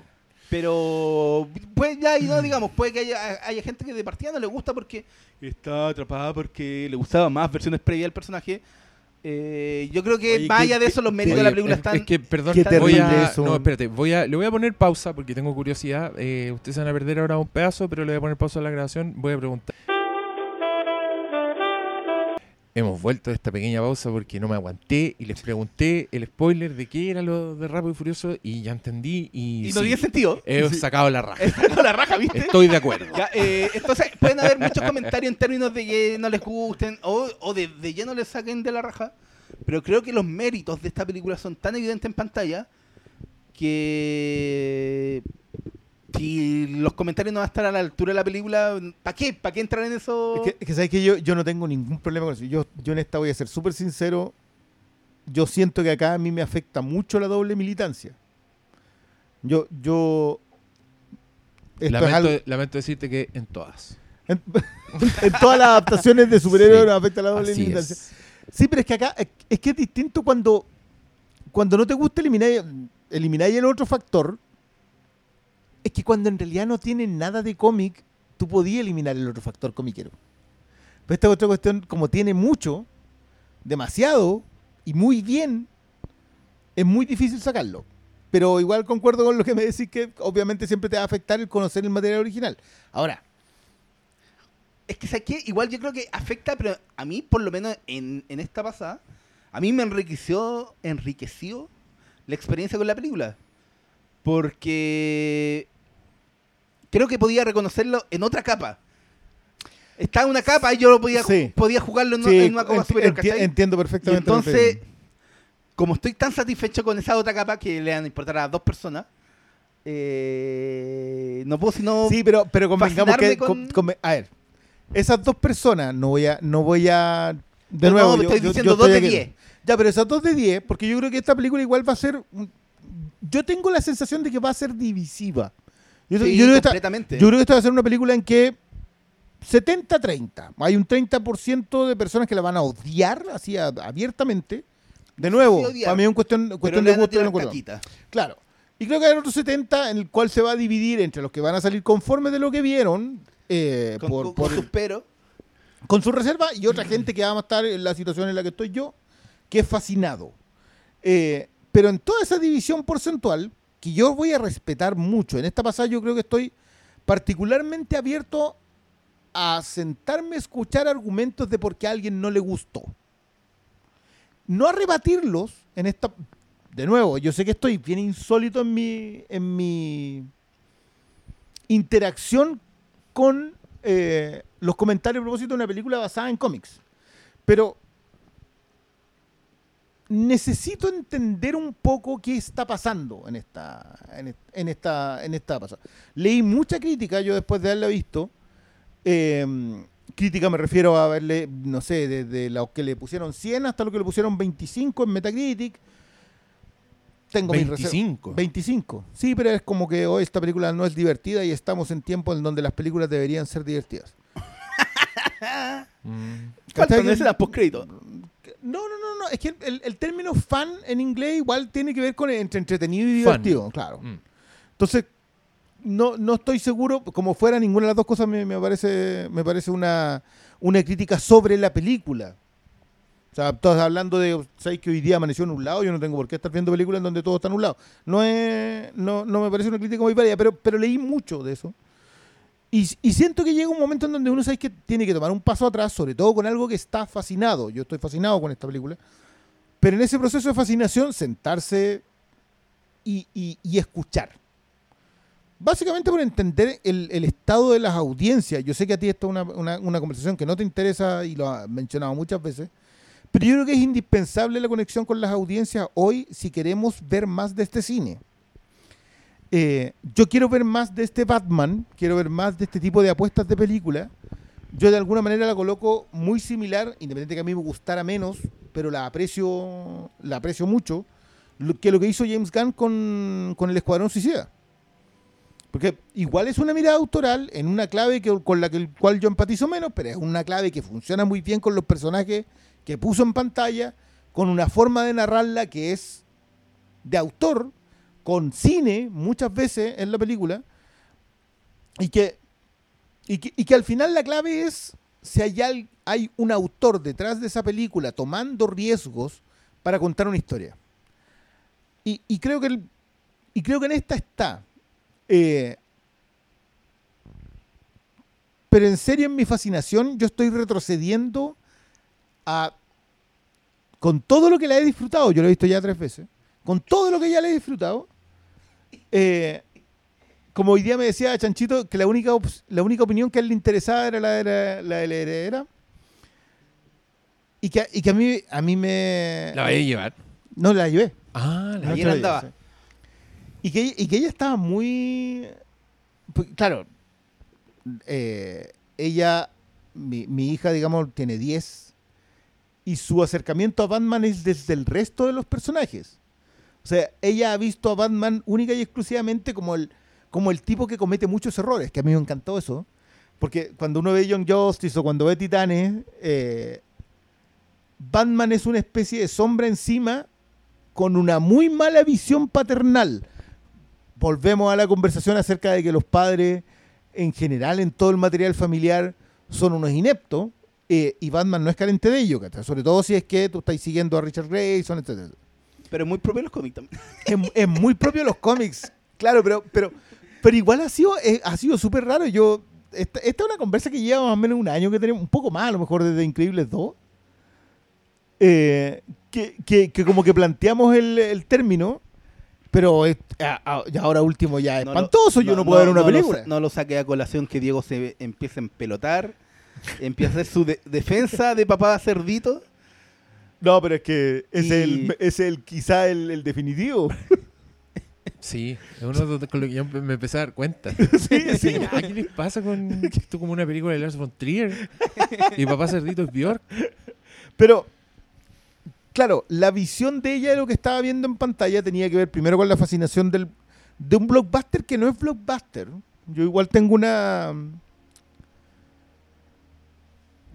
Tengo una mirada que yo creo que Reeves respeta los códigos, pero los provoca en el sentido de que esta no es una película que tú te. mm, que tú puedas calificar en el lenguaje del blockbuster propiamente tal. Le hace mal el PG-13, por un lado, le hace mal la intención de en el- Reeves. En, en los momentos Oye, ¿qué, opinó tu hija de esta película?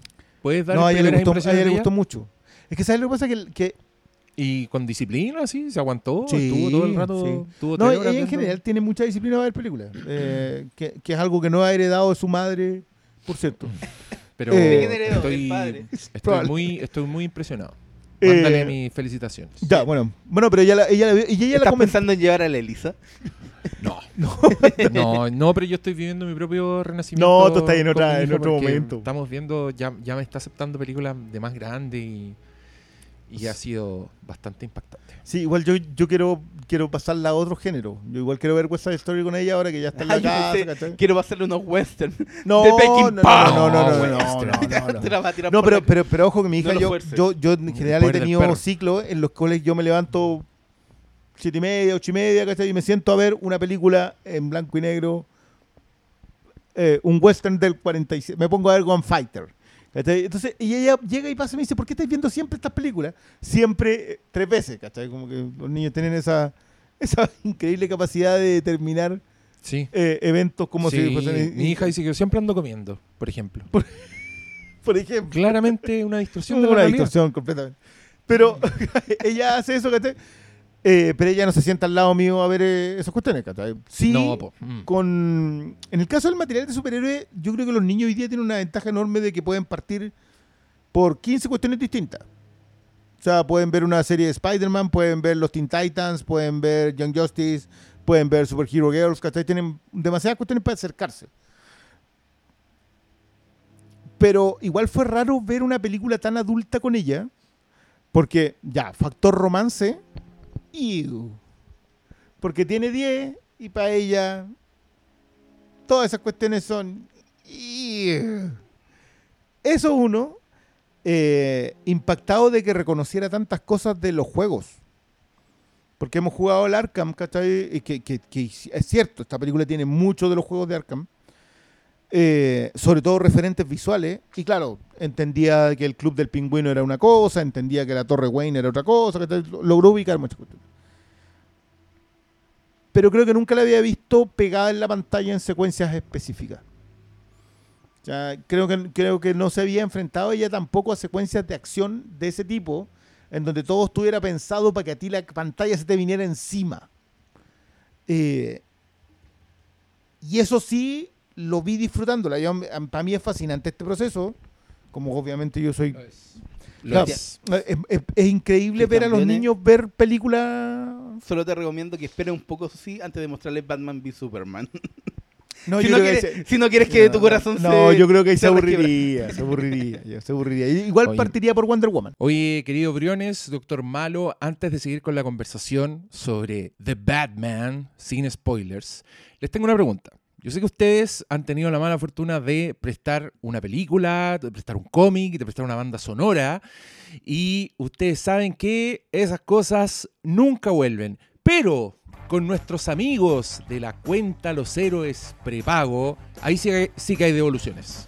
Porque cuando compramos cosas en librerías y farmacias y pagamos con nuestra tarjeta o aplicación, nos devuelven el 30% a nuestra cuenta. Así que ya saben, los queridos y queridas auditores que estén escuchando en este momento, descargan la aplicación, le ponen dinero a su cuenta Los Héroes Prepago y la usan para pagar todo lo que se les antoje. Eh, pagan cosas en línea, pagan, no sé, pagan sus streamings, pagan su Spotify. Así no pierden el control de su plata y todo bien. Eh, por ello y por mucho más, muchas gracias a los amigos de cuenta Los Héroes Prepago. Y mm, oye, igual yo te quiero decir que eh, pregunté en Twitter mm, si ya vio de Batman que me den sus primeras impresiones. Y hay bastante flores. Hay la más Batman de las Batman, dice por ejemplo el Daniel. Oye, yo estoy usando, estos son de mi Twitter, no son del del Filmcast, así que mejor no los nombro. Como capaz que ¿Qué no, no? quieren salir en un programa que tiene cientos de miles de auditores. Uh, Eh, Álvaro dice, buena, mucho cine en la película. Tiene de cómic, de Keaton, de Dark Knight, de LA Confidential y el auto que podría ser de Mad Max. Juan Pablo Donoso dice, la más completa y oscura película de Batman. La faceta detectivesca al máximo, buen cast. Pattinson impecable y creíble. Como alguien dijo por ahí, no fue lo mismo que ver The Dark Knight, pero creo que es distinto el enfoque. No es la mejor, pero está cerca. ¡Wow! Igual, altas flores. Tengo cero experiencia en cómic, me encantó. Me devolvió una ciudad gótica que se fue perdiendo con las últimas versiones. Sucia, corrupta, donde nacen estos seres piteados, tan humanos como fantásticos. Alguien solo tuiteó al Bong Joon-ho diciendo, To me, that's cinema. Eh, Carolina Sáez dice, no tengo dinero para ir al cine. Pucha, ¿quién le invita? ¿Algún galán ahí que quiere Ya invitar? sabe. Busque ahí en los replies. Invite, invite al cine. Tiene muy buenas actuaciones y fotografía. Ah, se puso parcelado el, el Sí. caballero. Eh, la película más fiel a los cómics. Me gustó, pero no salí con la sensación de haber visto una masterpiece. Como sí me pasó con TDK, que supongo quiere decir The Dark Knight. Igual se agradece el amor que le puso a Reeve. Le sobran varios minutos, pero en general es buena. Oye, pero fue saltando de una pata a otra. Buena película, se agradece la propuesta del tío Reeves. Solo tengo mis peros con cositas de montaje. la cadencia de ciertas escenas. Oye, pero- estoy, estoy feliz por gente estéticamente. demagógica. Como dice Fílmico, ah, Mira. Un gesto de dedos a la boca, cosa más buena, dedos a la boca así como... Ah, ya. Ya. Elliot dice, personalmente la disfruté más que la trilogía de Nolan. Oh, que la trilogía completa, le gana tres películas, Elliot. Igual, igual, con- lo que dura a lo mejor. Me gusta que sea. Ya, las otras weas son son cortitas, pues cortitas. weón. Me gusta que sea una película de Batman donde el 90% de su participación esté con el traje. Detectivesca y con unas escenas de acción que te dejan al borde del asiento disfrutando. Creo que el único pero que encuentro. No, ya, no estamos para pa, pero. No, está- no, todavía no. Eh, a ver, ¿a quién más voy a leer? Déjame. Que, mira, excelente. Esto solo para que tengáis un- una edición general. Me gustó mucho. Quedé con la siguiente duda. No, ya, basta. Fernando Marambio dice: The Batman es re buena como película de detectives con atmósfera a lo David Fincher. A ratos hasta bella con esas imágenes veladas por la lluvia. Oye, se, pu- se pusieron Oye, poéticos andan- los follow andan- me, andan- weón. Por los Y uno, uno no hablándoles, reconozco. uno hablándoles con meme y ellos contestan y con ellos te tiran literatura. verso. Mira este otro. La deuda con el Batman más sombrío y detective está saldada. Oh, yo, yo voy a hacer un taller de crítica, un taller de literatura con, con esto que estoy viendo. Guachupet dice buena. Guachupé, bueno, sí. Buena. Guachupé ya había dado su veredicto. Un guan Sí. escueno. Eh, Guachupé, sí, un guan es muy- es gringo. Yo la fui cosas. a ver por segunda vez y no sobra nada. Quedé corto. Un Chucha, increíble thriller, neo, no, claro, está, estáis Para, para desocupado. invitarlo al Flinkas. ¿Estáis desocupados? ¿Queréis ser panelista de un podcast? Oscura como a mí me gusta. Ah, Ah, la pues. prefiero negra, como a los hombres. I take it black. Pattinson, ah no, lo escribió mal, así que lo voy a leer mal. Pattinson les dio un tapaboca a muchos. Excelente película. Esa parte sí es innegable. Pattinson es como le habría dicho a mi abuelita a, a Pattinson. El Battinson. Está bueno, Pattins, Pattison. Me gustó muchísimo. No dudo en decir que es la mejor película de Batman hasta la fecha. Oye, pero weón, la gente Oye, pero está puras on flores. Fire. Me gustó. Está bien Keaton, pero Nicholson se roba la... Ah, Javier Riga, malo tu chiste porque puse The Batman en mayúscula, así que el chiste se te fue a la mierda. Quisiste pasarte de listo y quedaste de weón. Todo eso que hiciste, Quiso aportar, pero perdiste. arruinó. Qué pesado. Y me contestaron el, el tweet personal. No. Por eso te yo, bloquean yo después, mismo me voy a hacer un follow de esa persona. No merezco que me siga.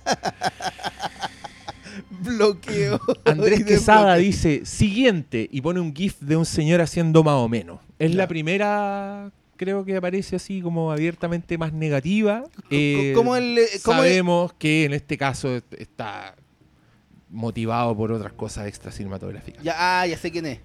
Ese Sí, pues sí dije, pues Andrés Quesada. Sí. ¿Dónde está el ¿Y por qué misterio? Eres un gran detective. No soy Batman, perdóname. Muy buena y lo de este señor es una locura. Y adjunta una foto de un día soleado en una band premier del señor Poldano. Ah. Mira, Luis Reyes pone una visión diferente que no se había experimentado. Mira, las visiones experimentadas. Y pone aplaudiendo de pie un GIF de Martin Scorsese, legendario cineasta, director de joyas tales Pero como ya no Taxi Driver. ahí leyendo, pasaste por Andrés Quesada. Pero mira, Matías. Pero, madre. ya, pero ¿qué te hizo Andrés Quesada? Que vaya a ver sus películas de Marvel porque siempre está tirando Sus caca. películas de Marvel. los señores del Flinkas que no les gustan las películas de Marvel. Ahí estuvo el Yo- otro día yo- el Diego peleando solo, Yo, defendiendo yo tengo a que yo tengo que decir que a mí me. Yo Sí, ¿por qué me dejan solo esas personas? Cuando yo estoy aquí, Es cuando que- aplaudo es las que- cagadas de es que- Marvel, weón, ¿dónde están? ¿Sabes lo que pasa? Que nosotros. Las almas, weón. Chanchi le tiramos más flores de las. Probablemente las que merecía, Es que porque de verdad ¿sabéis- nos gustó. Es que ¿sabéis lo que demuestra esa weá? que no nos que escuchan. Esta, que esta persona es racista. es porque Shang-Chi es de chinos, pues, weón. Sí. Por ¿No eso, vio? solo ¿No porque es de chinos. No la vio, no le interesó. ¿Cachai la weá mala, weón? A eso nos enfrentamos. Mira, Matías Schneider puso el, la foto de Tarkovsky agarrándose la cabeza Poetic Cinema. Yo ese no lo saco para cualquier película, así que Matías Schneider... Yo, ¿Qué yo- peli- yo quiero decir, quiero confesar, quiero confesar abiertamente de que yo supe que ese era Tarkovsky en el podcast pasado. ¿Y, y yo, es Tarkovsky? yo pensé que era Diego Luna. ¿Es Tarkovsky? Ah, no, pues claramente es Tarkovsky. No es Diego Luna. Diego Luna. Perdón. Podía ser cualquiera, en verdad. Die- Diego Luna, ¿por qué no puede disfrutar de Poetic Cinema Sí, sí, está como bien. Pero Tarkovsky? yo, yo- yo- sí, yo no estoy diciendo que no. Lo que pasa es que cuando todos me dijeron Poetic Cinema, tú dijiste, no, el de Tarkovsky, y dije, ¿cuál es ese Poetic Cinema? Oye, mira, yo, te- yo aquí también quiero decir algo que ya estoy cachando que es ese tipo de películas. Porque, mira, una persona acaba de poner el siguiente comentario. Puso, The Batman es una analgama de referencias cinéfilas, como si fuera hecha más para críticos que para el vulgo. Me aburrió más de lo que me entretuvo. Carece de twists argumentales y por largos momentos es plana y monótona. Un 7 de 10 solo porque es impecable visualmente. Ya, mira, esta persona yo aplaudo, igual hizo un tweet eh, bien construido, puso eh, argumentos, ¿cachai? Eh, le puso un 7 de 10, que yo encuentro que es una buena calificación. Excelente calificación. Ya, Dijo pero... que, eh, ya, pero- no, después yo digo. Pero al tiro saltó alguien y dijo que carezca de tweets argumentales es un defecto y se lo pone con, con, con, cuestiona- con signo de pregunta y gente le pone like a ese tweet en particular. bloquear a la gente que le puso. ¿Tú like. estás de acuerdo con no, este? con ese tweet, no, porque de partida yo le aguanto todo lo que ponga, porque todas las opiniones son respetables, pero que le haya puesto nota a una película, cuando lo que más detesto es que le pongan, que cuantifiquen una película en número, vayan a hablar de videojuegos, bueno, no le pongan nota a las películas, no se la Oh, aguanto. Pero Eh, te- que tú te no echas encima a la gente que. Aquí se ponen- los videojuegos. se ponen Sole o y- agujeros negros, como era la, la escala, digo, galaxia, y eso sí es lo que no se pone en nota. Ya, no, a lo que iba yo es que eh, hay gente que se está tomando ya esta película como ciertas películas, como por ejemplo la, la Dark Knight, creo que es otro ejemplo de estas películas, las películas donde alguien eh, están en permanente enojo con, con, con opiniones disidentes. Ah, Que, que puede que sea esa película, la película de, ah, no te gustó. No pico. tenía idea. Claro, claro. Eh, Sí, eso, eso es malo. Vere- sí, a mí no me gusta, me desalienta porque he estado, generalmente he estado en, en ese, cuando, cuando te, no te puedes unir a la fiesta. Y, y no solo no te dejan tranquilo, así tienen que decirte como, ah, Mira, uno, tiene derecho ojalá no a ponerse, así". no, a ponerse en esa postura a mí me gusta con el una sola película, tu favorita. Alguien me, ha- me habla mal de tiburón, a ese weón me lo piteo. Contrato unos negros fumacoca y los trato a cincel y soplete, Y- weón. Ve- ve- Pinzas y sopletes. Pinzas y soplete. soplete. Sí, el Cinceller igual era bravo, weón, pero. Sí. Eh, pero mira, me encantó. eh, buena película. Batman más Batman. Buenísima. Está on fire la Ya. gente. Yo todavía Muy no, escu- no te escucho a ti. Eh, no, pues que yo quiero hacer el anuncio. Quiero hacer el anuncio Ya, ahora. pero, eso lo puedes Sí, hacer después de tu primera impresión. No, es que mi- mira, mis primeras impresiones yo creo que eh, todo tiene un momento, todo tiene un lugar y yo quiero dar cómo impresiones con spoilers. Sí, un quiero maldito, un referirme. Acuérdate la que nos hizo con Spider-Man, nos ¿Cuál- dejó. cuál es la Sí, nos dejó, nos dejó tirarle, tirarle y después tiró, viene-. Oye, yo les quiero recordar capítulos tales como. Jurassic World, Pues yo- Perdona, pero, Apocalypse. eh, eh, perdona, en Jurassic World y en Glass. X-Men Apocalypse. Of No, no, no, no, no, no me saqué Glass en esta pasada. A No me saqué Glass en esta pasada. En Glass todos No, dije- declaramos y tú eres el de Jurassic. World. Hicimos de no, en Fallen Kingdom. En Glass yo me puse a llorar, weón. No, en Glass- Yo en Glass- emocionado en Glass yo pude- ¿sabes qué? Yo escuché ese- absoluto. Escuché ese podcast después y te juro que es cierto lo que un auditor comentó que dijo, en este momento hay un minuto en donde uno puede ver el meme de A los se Simpsons cuando se le rompe el corazón. Y sabes qué, yo eso me pasó mientras lo hacíamos ese episodio. Yo esperé que estuviéramos más en sintonía en esa pasada. Yo creo que, yo creo que era Sí. posible, pero, pero ahí primó factores de expectativas, quizás otras cosas. Pero yo sí pude salir. Pero no, ser, ese no me lo saqué. El, el de Jurassic No World. te lo voy a aguantar. el, esa, bueno, el de Jurassic World tampoco, porque ahí, ahí esa cuestión la basuriamos todo. Está Excepto este Pero, ese es Fallen Kingdom, po. Fallen Kingdom. Fallen Ah, Kingdom. ¿y Yo cómo- digo Jurassic Jurassic World. Ah, que ahí yo no estuve. Ah, hicimos Jurassic No, World. no, No. porque eso fue antes. No, no. Y no. Jurassic World fue antes del episodio 7, po. Y es- Yo ahí Ah, no estuve, el viernes yo ahí no estuve. Ah, es que entonces tú, es que mi recuerdo está, pero de haber salido en alguna parte donde yo también, yo decía, ya, si esa weá no es tan mala, pero tampoco lo digo con tanta convicción, así que no. Ya, pero. Ya, po. Sí, El eh, anuncio, lo que todo el mundo está esperando, el anuncio es Mira que- la rata. Pero si una rata, weón. El Pero rata ¿por, qué, alada. pero, por qué, pero por qué voy a hacer un- el rata alada, hermano? Si no, no, rata alada, Porque el le rata- estáis haciendo el quite por Pero algo. es el rata alada de otra weá.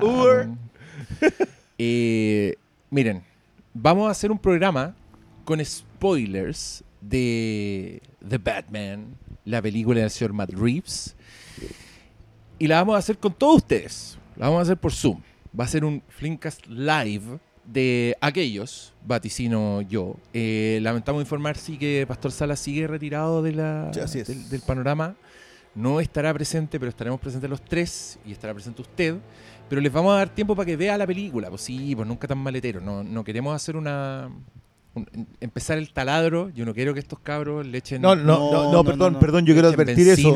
Yo voy a tratar de evitar lo más posible. No, de hecho, ya es- No, pero es con el- tarea. el- no, es con tarea. interna Demos el tiro está- la tarea. Demos la lista, la bibliografía. No, no, pero en la internet ya creo que vamos, ya vamos a hacer algo con taladro, aparte.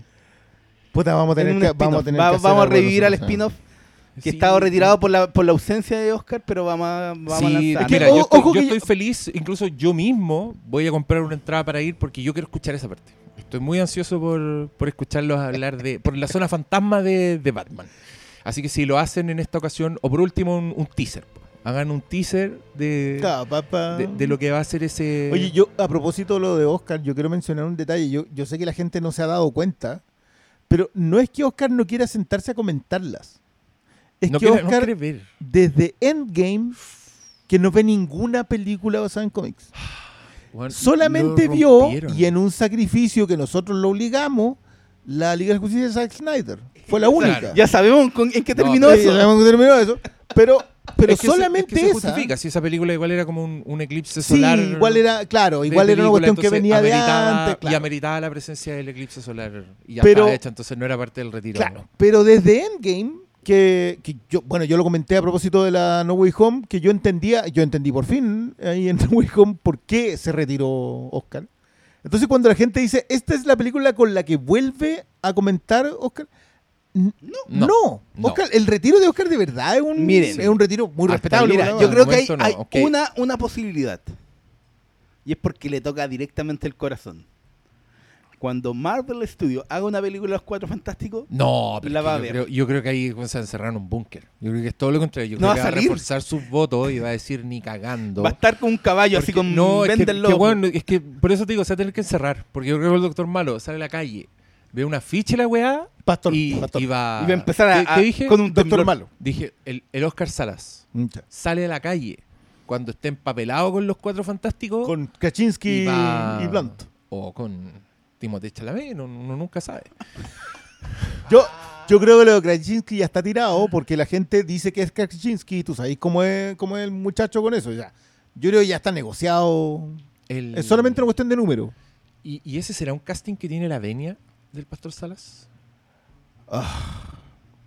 Yo creo que si ¿Tendrá Blunt, opinión yo, sobre yo creo John que si? Blunt es la mujer invisible, sí. ¿Quién? Emily, Emily. Blunt. Ah. Ah, si va a estar contento solo si es Jessica Chastain. Digámoslo. Y ahí la vería. Yo creo que, Porque yo como creo las que- ve todas. Mira, yo creo que con la Jessica Chastain. Se compró eh, 355, pues, güey.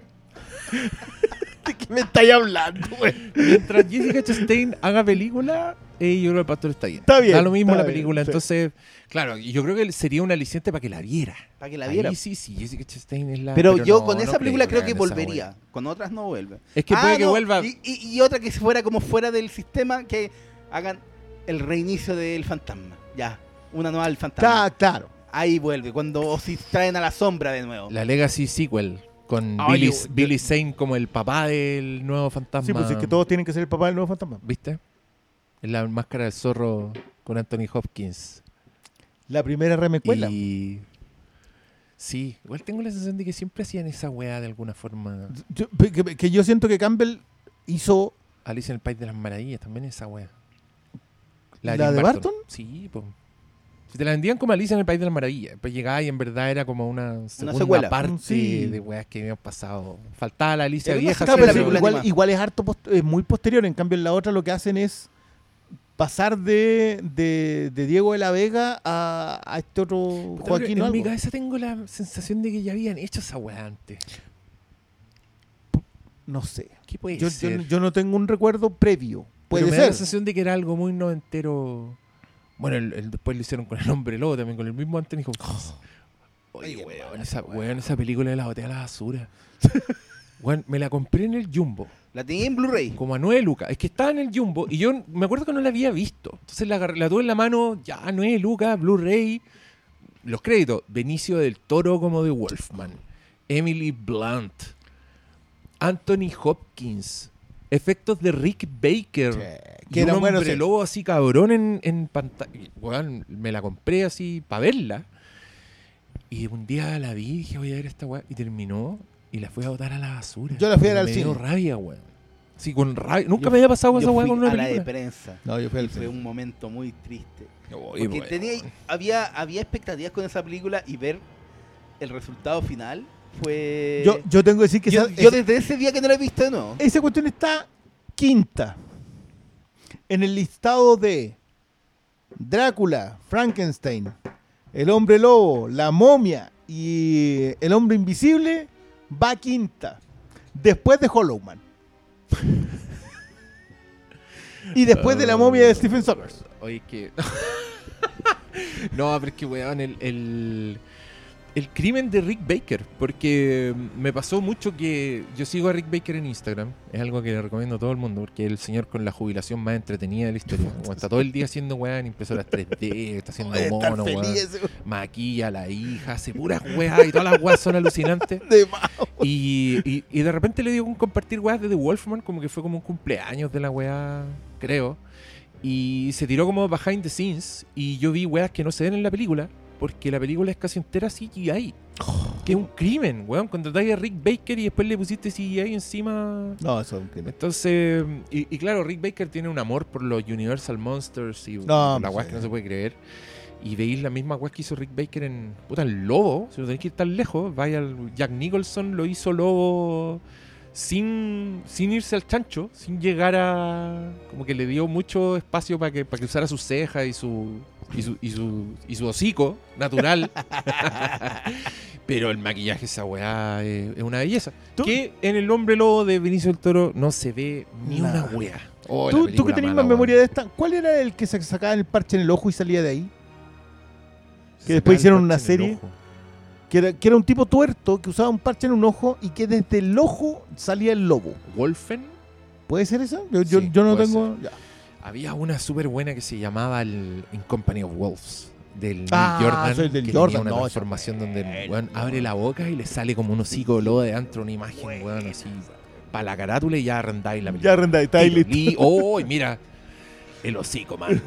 No, Oye, de maravilla. Diego. Eh, debo decir que está taladreando fuerte este charquicas. Sí, sí. Porque yo- ya yo- nombraste un anuncio hace como 10 minutos y todavía no va el anuncio. No vi el anuncio. Sí, pues como Sí, que el no, anuncio sí ya dije está. que íbamos a hacer un Hay que repetirlo, a la gente se lo olvida después de todo esto. no, de no. Batman el sábado, puta, justo cerré el calendario donde tenía la 19. fecha, sábado 19, o sea, dos semanas más. Tienen dos semanas para ir a ver de Batman. Vamos a poner a la venta las entradas y vamos a taladrar.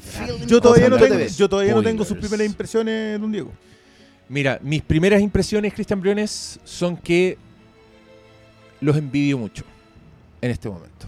Envidio a Cristian Briones y envidio a Pablo Quinteros. No comparto su entusiasmo. Eh, estoy en un. Creo que en el, igual en el porcentaje tuyo de los reparos. No estoy en el odio de ninguna manera pero estoy mirando con mucho con mucha envidia todos estos tweets y, y todo lo que ustedes dijeron. También, a su vez, creo que eh, todos mis argumentos no caen en este capítulo y, y tampoco son tan sorpresivos. Eh, estoy seguro que muchos los anticipan. Ustedes me conocen. De hecho, yo por eso yo, sabía que... que- este podcast iba en este plan. Los que la vieron eh, quizás también anticipan algunos de, mi, de mis reparos. Pero son reparos eh, bien, bien del corazón y bien, y bien honestos. ¿Pero Creo son que no hay- deal breaker? No, no, no, Ah, son, no son deal breakers de ninguna manera. Y estoy muy ansioso de ver esta película por segunda vez el día sábado. Si se me sienta un culiado al lado, ya sé que la weá es una irregularidad y no lo voy a permitir. Y esta vez me da lo mismo pararme para ir a wear. Perdona, ¿y- y- Y ¿quieres ir a verla por segunda vez porque ¿Quieres verla en IMAX? quieres, o, o quieres enfrentarte a algo que, o sea, quieres exponer tu Quiero, reparo a la película? quiero sacarme la primera impresión. Ya. Quiero sacarme la primera impresión que puede ir con esperando ciertas cosas. eh, uno- quizá un primer visionado contaminado. Me quiero sacar la posibilidad del primer visionado contaminado. Ya. Y, y poder fijarme como. Puta que todos sabemos. Pues cuando veis la hueá por primera Sí, vez, sí, se sí. te salen. Ya sabéis lo que es y después puede que aprecies más. Yo, yo a mí la primera no me gustó tanto como la segunda. La primera me gustó mucho. Pero la segunda reconozco que vi cuestiones que, que me que me fascinaron en otro nivel. Loco, en Mm. la tercera me dijiste, cada vez me gusta más. Cada vez me gusta más. La tercera, la tercera yo encuentro que ya no me sobra, pero concuerdo con, contigo a propósito de que, de que hay cuestiones que pudieron apretarse. Todo Sí, eso, es que todo eso, van- mis peros van por ahí por temas de... todo eso de- y de que hay tramas que creo que podrían haber sido hasta eliminadas, pero... Sí, yo ahí discrepo, discrepo. Yo creo que podrían haberse O sea, apretado. yo entiendo por qué están, ¿cachai? Sí. Pero creo que podría haber sido más, Sí, yo, yo, más condensada. yo lo que te decía, yo, yo estaba muy claro de que, sobre todo porque ya habíamos hablado de World of the Planet of the Apes. Creo que los reparos que tú tuviste en World of the Planet of the Apes, yo los vi en pantalla esta vez. Ah, mira. Entonces yo dije, ah, entiendo. Hay vicios. yo- yo acá, claro, yo acá siento vicios de forma que sé que van a tener un mal impacto. No, yo estoy así, pero en una... Mi lanza para los vicios de forma en esta pasada no alcanza a ser puñal. Entiendo. ¿Cachai? Mi lanza para los vicios de fondo va con lanza, con escudo, con escupo, con todo. O sea, yo, yo acá de fondo, yo algo que Malo ha mencionado desde la tarde, grabamos el mouse en la tarde, que decía que no sabe si es la mejor adaptación de los cómics al cine. O, o básicamente es está así como Sí, casi seguro. Pero dije que de Batman sí. Sí. Yo creo que sí. Yo creo que esa es la mejor adaptación de Batman al cine. Entendiendo que ese es un vicio de alguien que conoce el material de Claro, origen y que no tiene por qué contaminar la conversación sobre la película. Lady Shiva. Cla- claro. Que y no tiene que ser una conversación puesta en pantalla. La conversación de la pantalla es una conversación distinta. Dicho eso, yo cuando yo la vi por segunda vez, yo dije, ya, perfecto. Ya acá hay gente que va a tener estos reparos. De forma, sobre todo, sobre ciertos vicios que tenemos Reeves. Y que yo quiero conversarlos porque yo los acepto más que lo que los acepta el resto. Me hubiese gustado mucho que Oscar hubiese vuelto para esta. Porque creo que Oscar se sentó más o menos en el mismo asiento que yo con War for the Planet of the. Hablamos mucho a propósito de la intención bíblica, de la idea de la diligencia al, a Oregon, ¿cachai? Como que, como que este concepto de emigrar pasando por el horror. Eh, en, en esa, entonces me hubiese gustado que hubiese visto esta porque yo creo que también hubiese visto eh, este tipo de cosas, ignorando los otros vicios. Pero yo estoy anticipadísimo a esto porque creo que va a ser una conversa muy spoileable, lamentablemente. Es, que, es que es el problema. Yo, yo estaba clarísimo que esto iba a pasar. Porque. Porque esta conversación. Yo espero que la veas por segunda vez para la, la, la pasada. O sea, nosotros acá tenemos la ventaja que ya la, vi- la vimos más de una vez. Yo sé que Malo no salió tan bien como la segunda vez. O sea, la primera vez que la vio le gustó, no salió. No, la segunda, el- es que Te reafirmó lo que sí te gustó. sí, y, las y, y es que es que mis peros yo, yo los considero que eh, son pequeños, ¿cachai? No, no son para nada deal breaker. eh, Me gustó el término, todo esto yo no sabía que lo ocupaban. ¿Cuál? El deal breaker. Ah, es Pero, pero ¿cuál es el deal breaker? ¿Tú- que- ¿Algún referente anterior que podamos tener como para ubicarme? Deal breaker. No, pues que deal breaker es que te caga la No, película. no, sí pues, entiendo, encontrar No, pero- eh, Jura-. Jura- Fallen Kingdom, el. No, pero es que esa No, pero ese es un deal breaker que. 500, po, Ya, pues tenía un deal breaker, po. No, mira, para mí esta película no tiene ni un, ni un deal breaker.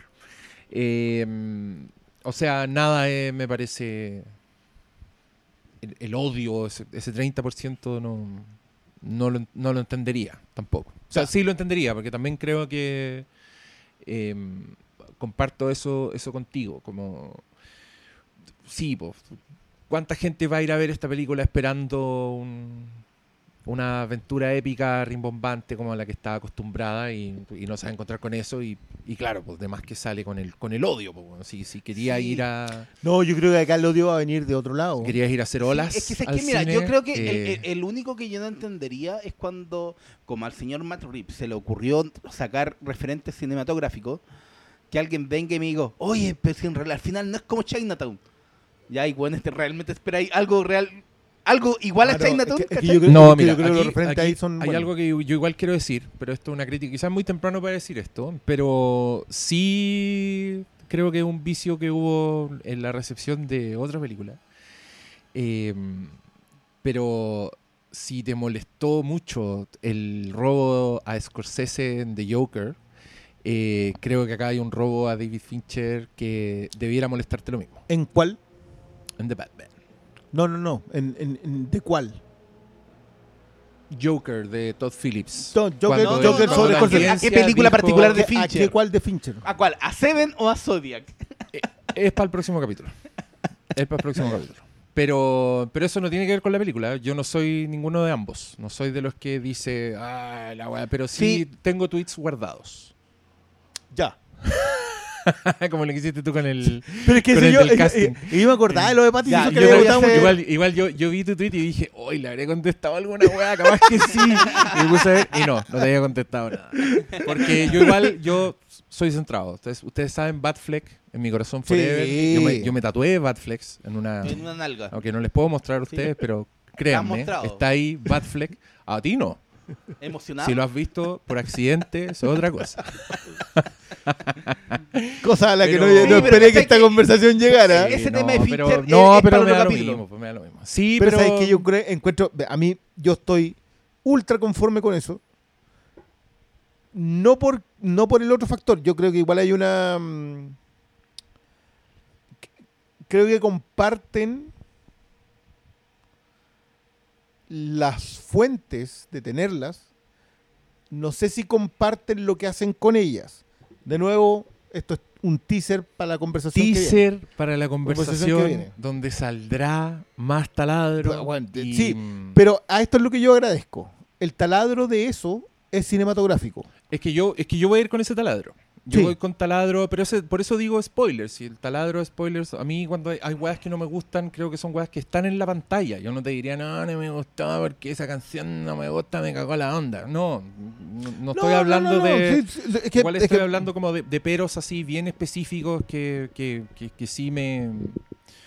Puta, me aguaron un poco la fiesta. Que- que sí estaba teniendo. Eh, porque había momentos en que yo estaba muy... Pero hay, hay un- muy hubo momentos que con esta estás película. entregado y volví ahí. Sí, Ya. sí, pues me pasó. Me pasó, me pasó harto eso- que yo estaba igual como está muy bien oh, dentro de todo. Bien, y después decía... ah. Porque Y esos ah, eh, tienen nombre y apellido y son puntuales y no son... Ya. No son weas. Pero igual, así. es que, es que Nombre y apellido, Matt Reeves.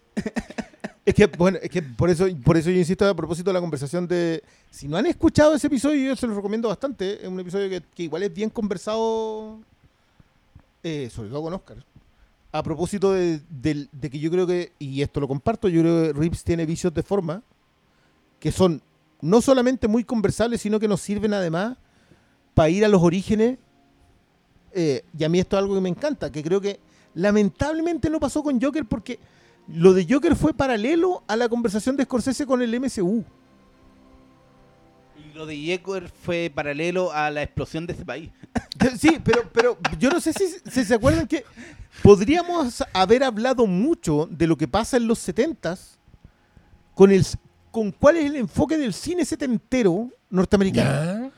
Y no lo hicimos porque justo aparece, se le ocurre al, al caballero, y, y decir que, no, puta, sabéis que no es lo mío, la encuentro como si fuese en parque de diversiones. Y quedó la escoba. De ahí en adelante. que a mí me da mucha rabia, weón. ¿Que haya quedado la escoba o que haya dicho eso? Es que, que se hayan tomado tan mal una weá que tiene todo el puto sentido del mundo. y que loco, yo- como, ¿sabes qué? weón, Hay- loco. hay- una de las cosas que a mí me sorprende es que la gente no haya leído la columna después que escribió Scorsese. Y, y- Scorsese y- escribe y una tendrá- columna que es, y pero tendrá que ver también con, con, con un desconocimiento de un park ride. Y, y yo Porque creo que un también es park porque lo ride toman- es una weá, pero. Loco, son unas weas que tienen, que yo su, creo lo- un ofi- lo- tienen su propio oficio Sí, en la weá que tratan de hacer. cualquiera que haya visto Space Cowboys lo sabe. Y, y cualquiera que haya, no sé, que se haya subido a, a un park ride de, no sé, Claro, weón, pues, el, el Spider-Man pero, que está en loco, Universal Studios. En, en el mismo artículo que escribe, perdón, de- hasta la de Fantasylandia. la- la- en, el mismo, en la misma columna que él escribe, habla a propósito de que Strangers on a Train, de Hitchcock, que dice, Hitchcock es un género en sí mismo y puede ser absolutamente comparado con parques de diversiones. Es tanto que Strangers cual. on a Train termina en un parque de diversiones. Mira, Scorsese hace la explicación de qué es lo que él considera cine y por qué considera que el MCU no es cine. Eso ocurre en un plazo más o menos de un mes y medio.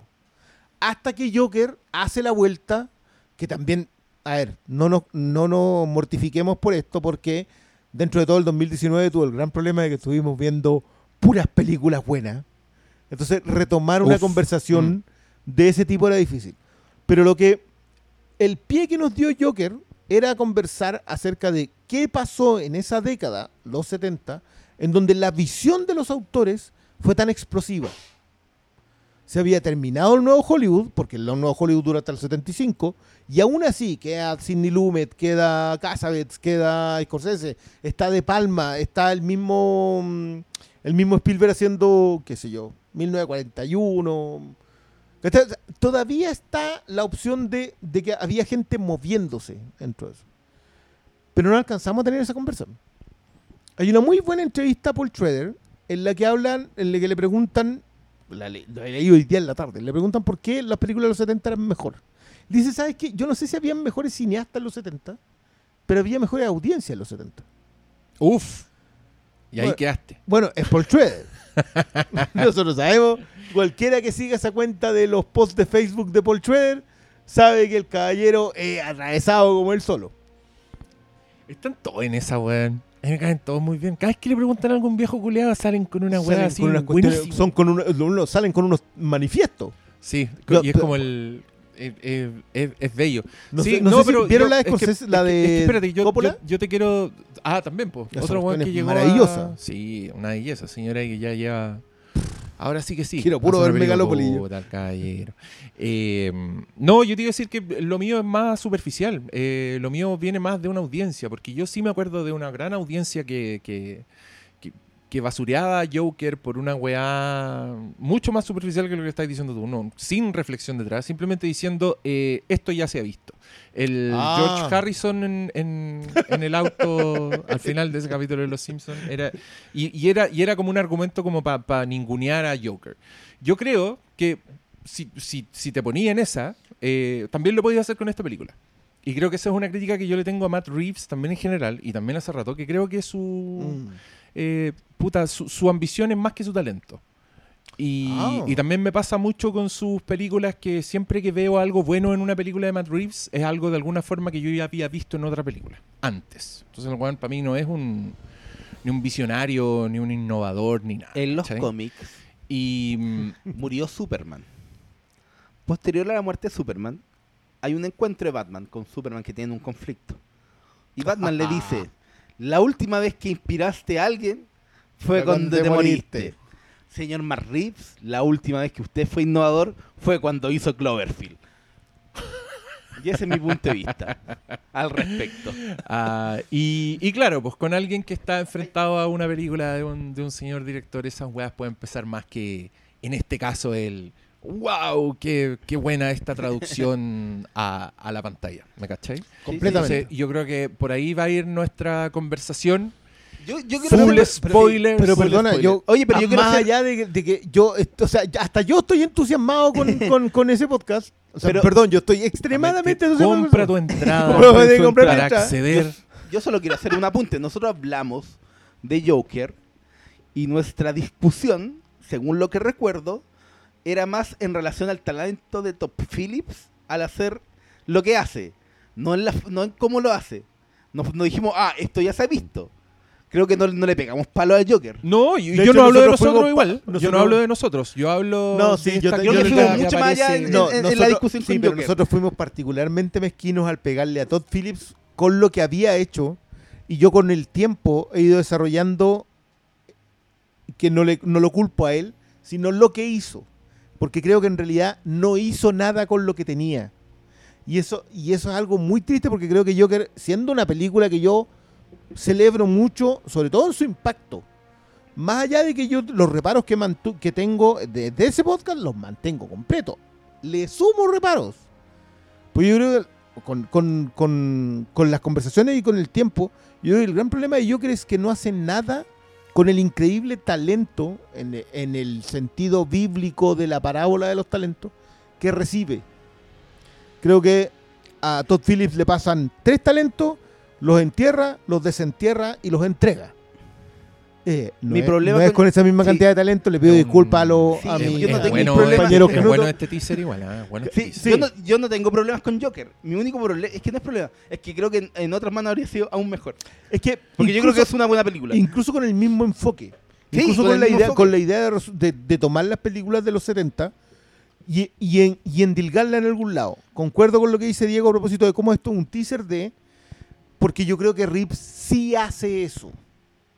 Más allá de que yo comparto contigo de que el tipo puede no tener el talento y estar vendiendo un humo en un círculo particularmente pequeño de lugares donde podéis vender humo.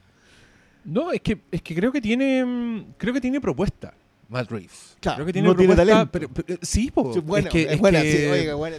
Es que, weón, podemos hablar. Mira, ustedes saben que yo últimamente soy bastante an- eh, fuera del- de los círculos nolanescos. Pero si hablamos solo en términos así de, cineasta, como de ojo, eh, oh, que weón, Christopher Nolan. vi- el- el- no sé, el- la ejecución, la puesta en escena de la weá, como que salí con muchas ganas de repetirme la trilogía. Y, y puede que lo haga para este, para este capítulo. Yo creo No que No, pero por mi, conversación, mi pero- pregunta, Diego, es: tú tienes muchos problemas con Interstellar, Sí, con Dunkirk. Sí. Menos con Dunkirk, creo que eran menos que con Interstellar. Sí, sí. Con Tenet tienes muchos problemas. Muchos problemas. Pero eso no te no te arruina películas como eh, The Prestige. No, no me arruina ninguna Ni película. E incluso cuando veo Tenet o veo Interstellar o veo Dunkirk, puedo ver como una propuesta visual así que es gigante. ¿Cachai? Que es un weón así muy enjundioso, eh, muy espectacular, muy como con, con- con harto ojo cinematográfico, independiente que las últimas películas no, no me gustaron nada y que ya encuentro que está medio, medio autoparodiándose a esta altura. Yo, yo creo que el, sí. el, el- pero, pero el ojo, Pero- una pero, weá así ver, que, pero- que yo creo no, no- no se le acerca a Matt Reeves. Es, es que Independiente esta- de las es que películas. este No, me- estoy mira, hablando de las películas, no pero estoy mira, comparando esta- ni de Batman con nada. No, no, estoy no. hablando de Matt Reeves y de Christopher Nolan. Es que estamos hablando de las propuestas estéticas, si queréis llamarlo así. Yo creo que va más, a- más profundo que estético. Pero en el mundo, en el pequeñísimo mundo del blockbuster, porque yo creo, yo creo que. No, yo creo que. Oye, perdón. Sí, dale, no, dale. no, No, no, no, dale. sí. Es que, que te iba a sacar de la weá, perdón. Dale. Ya. Pero hoy día son Villeneuve, Nolan, Méndez, que yo no lo había incluido la primera vez y creo que igual es necesario meterlo porque Mm, sí. es un tipo que ya lleva tres seguidas. o sea, no, no es. Sí. Me gustaría decir que en realidad es el tipo de American Beauty y Revolutionary Road, pero en realidad también es el tipo de. eh, Skyfall. y, Spectre y- Spectre, y La Guerra. 1917 y Road to Perdition, que igual es un blockbuster. ¿Iñarritu va ahí también? ¿Cómo? ¿Iñarritu cae No. ahí también? No, no, va en No. otra. Quizá Cuarón. Ya, entiendo. ¿Cachai? O sea, pero no son, está, a mi parecer, está Reeves, que son gente que hace blockbusters con propuestas. Yo sé que aquí me va a golpear mucha gente, pero igual está Snyder en esa pasada. Puede que ¿Quién no te va tenga a golpear, talento. hermano, está en un espacio seguro. Está O sea, yo quiero decir que al final son. Pero estoy, no- estoy hablando de los hijos de Spielberg, weón. Ya, Todos los pero- weones que están a la pero altura de mi, si- de pero mi si- barbita, weón. si Dilo. son seis, que son gente a la que le pasan 200 millones de dólares, 150 millones de dólares, para hacer una película, que le encargan una franquicia, que les pasan un personaje muy conocido, no son más que esos. O sea, son cinco o seis cineastas que, más allá que... le- ¿Quién dirige Uncharted? A nadie le importa. La película costó 200 Ruben millones. Fleischer. Un A lobo. nadie le importa. Director de Venom. Director de Zombieland. No, Zombieland buen, buen lacayo. ¿Cachai? Mm. Un- No. no. ¿cómo le llamaban antes? El. El hack. No, el Gun for Hire. Ese, Gun for Gun Hire. for sí. Hire. Ese era el nombre que tenían antes para el tipo que. John Gillermin. Gun for Hire. Las Gun películas Hire. er- eran de Irvin Allen, pero quien las dirigía era John Gillermin y termina. O Guy Hamilton, que dirigía a la James Bond. Gun for Hire. ¿Cachai? Son- No, no, no quiero que se interprete completamente como despectivo. Hamilton tiene unas buenas películas de James Bond. No, gran oficio. señor- todas las weas, el sí. señor de Harry Sí, Potter. pues, Gun for oficio. Hire. David Yates. No, ese conche. No, Oh. po, ya. po, güey. Pero Gun Se inclinó la pues. balanza a un lado. no, pues Ahí te David pasaste a Yates- hack. Ya, Te pasaste a David hack. Yates Ah, es un hack. ya, es un hack. ya. ¿Cachai? Pero esta otra gente es muy talentosa para poner películas en la pantalla. Yo creo, Películas. yo creo que son buenos, yo creo que ellos tienen muy buenos pitch. Ellos Y- llegan al estudio y dicen, yo tengo cómo hacer The Batman. Esto, claro. y es y- un gran pitch. Y creo que lo que, lo que ponen en pantalla empieza a ser falible. Y, que creo que lo es. O sea, yo. Cuando alguien me dice, no, es que en Batman no me funciona esto, ok. Sabéis que en Batman esta otra, esta vertiente hace que esta película que yo estoy viendo en la pantalla sea, haga más luminosa la vertiente y más opaca lo que veo en pantalla. Listo, te lo creo, te lo compro. Yo tengo mi, mi visión porque lo que estoy viendo en pantalla para mí tiene una vertiente que estoy viendo traspasada la pantalla, destilada la pantalla, purificada en la pantalla. Pero entiendo lo que me estás diciendo del otro lado. Ahora, también me pasa con Nolan, yo, yo, yo lo he dicho hasta el hastío. Yo tengo mucho respeto por The Dark Knight, tengo mi reparo a que la Batifonda dejó muy en claro con respecto al resto, pero The Dark Knight mí me parece una película que, que no tengo nada malo que decir de ello. Pero en serio, en serio, en serio, creo que esta es una conversación que nos va a dar por fin la beta de hablar de las vertientes cinéfilas que están alimentando a los cineastas de hoy. Lo cual nos devuelve a la conversación que tenía Brian De Palma cuando decía que los cineastas de hoy día hacían películas viendo películas y no mirando el mundo. Y esa, esa es la conversación que a mí más me interesa tener de este último tiempo. Cristian Briones, Sí, año 2022. ¿Quién es Brian De Palma? chepo. Su última película buena fue Carlitos Way. No, pero, ma- no, pero más allá de eso es alguien que está eh, por las grandes audiencias completamente olvidado y es lamentable porque tiene joyas. O sea, pero, pero perdona, joyas. Una vez Martin, Martin Scorsese está olvidado. Pero está mucho más presente Martin Scorsese. Está presente porque, pelea, porque la pelea que él dejó, básicamente no fue una pelea, el loco tiró ahí una, una, un puñal en el medio del No, terreno de batalla que y nadie ya está, ya está en, en otra categoría. Martin Scorsese es sinónimo de señor cine. Sí. Y cuando llega al, Era respetado por todo. Y O sea, tus palabras lo, lo, lo del Oscar del 2020, que eran las películas del 2019, ¿Mm? cuando todo el mundo, cuando la gente que se subía al estrado sí o sí le agradecía a Martin Scorsese por existir, fue el mejor, ¿Por qué uno de los mejores ejemplos, claro. No, yo creo que está en otra, en otra discusión. No es que. No, no, no, en otra con- categoría. concuerdo, concuerdo contigo. sí. ¿Cachai? Eh, no, Brian De Palma lamentablemente está en otro... Le, eh, pa- le pasó un poco lo que sucedió con capítulo reciente del Flimcast al señor Paul Verhoeven, que no debería haber sido olvidado, ¿cachai? Pero el joven se mandó a cambiar. Se mandó a cambiar, pues, pero Brian De Palma no... No tenía dónde irse. Era, vivía en Estados Unidos. Sí, no tenía dónde irse, pero yo creo que su filmografía es tan rica que no debería haber sido olvidado. Y está completamente olvidado. Pero sigo lo tuyo que estáis hablando de las palabras de Brian De Palma. No, yo, es que, es que yo, yo concuerdo mucho con, con respecto a la visión del mundo. Yo an- anoche fuimos a ver The Batman y yo llegué a la casa y me senté a ver West Side Story. A propósito de Poetic Cinema, dices. A, po- a- a propósito de gente que sale a mirar, mira por su ventana, lee los diarios, escucha la radio, ve televisión, ve el estado de situación del mundo y va y agarra un clásico de 1950 y tanto, 60 y tanto y vuelve a hacerlo, lo vuelve a poner en pantalla con una visión del mundo allá afuera. No solamente un clásico, una vaca sagrada. Una, una vaca sagrada. yo, yo no puedo creerlo. Yo, y esto que debió haber quedado en el Charquicast, pero yo estoy en situación amodio desde que la, la subieron pirata la semana pasada. Y ya ahora ya va a estar en Disney Plus, no sé qué va a pasar. Pero te juro que cada post que veo así como, oye, esta película es impresionante. De verdad que ponga uno un traje y vamos a pegarle a eso, güey. Porque he, he estado Pongámonos soy- un traje. yo solo digo, Básicamente porque no lo yo reconozco. solo digo en. El está grabado. Todas las flores que se le tiraron aquí. Cuando, Oye, sí, que agrado. Igual uno siendo lee esa weá y dice, Eh, vení llegando tarde. güey. sí, pues. No, igual me da adelante, risa. El otro día empezó, estábamos, pero no, venga, cuando, sí. cuando estábamos conversando de Spielberg, porque en, en nuestro chat de WhatsApp se habla mucho de Spielberg. Decía, no, nosotros le tiramos flores hace rato y dije, loco, uno de los primeros capítulos que grabamos juntos fue de La Gran Los Mundos.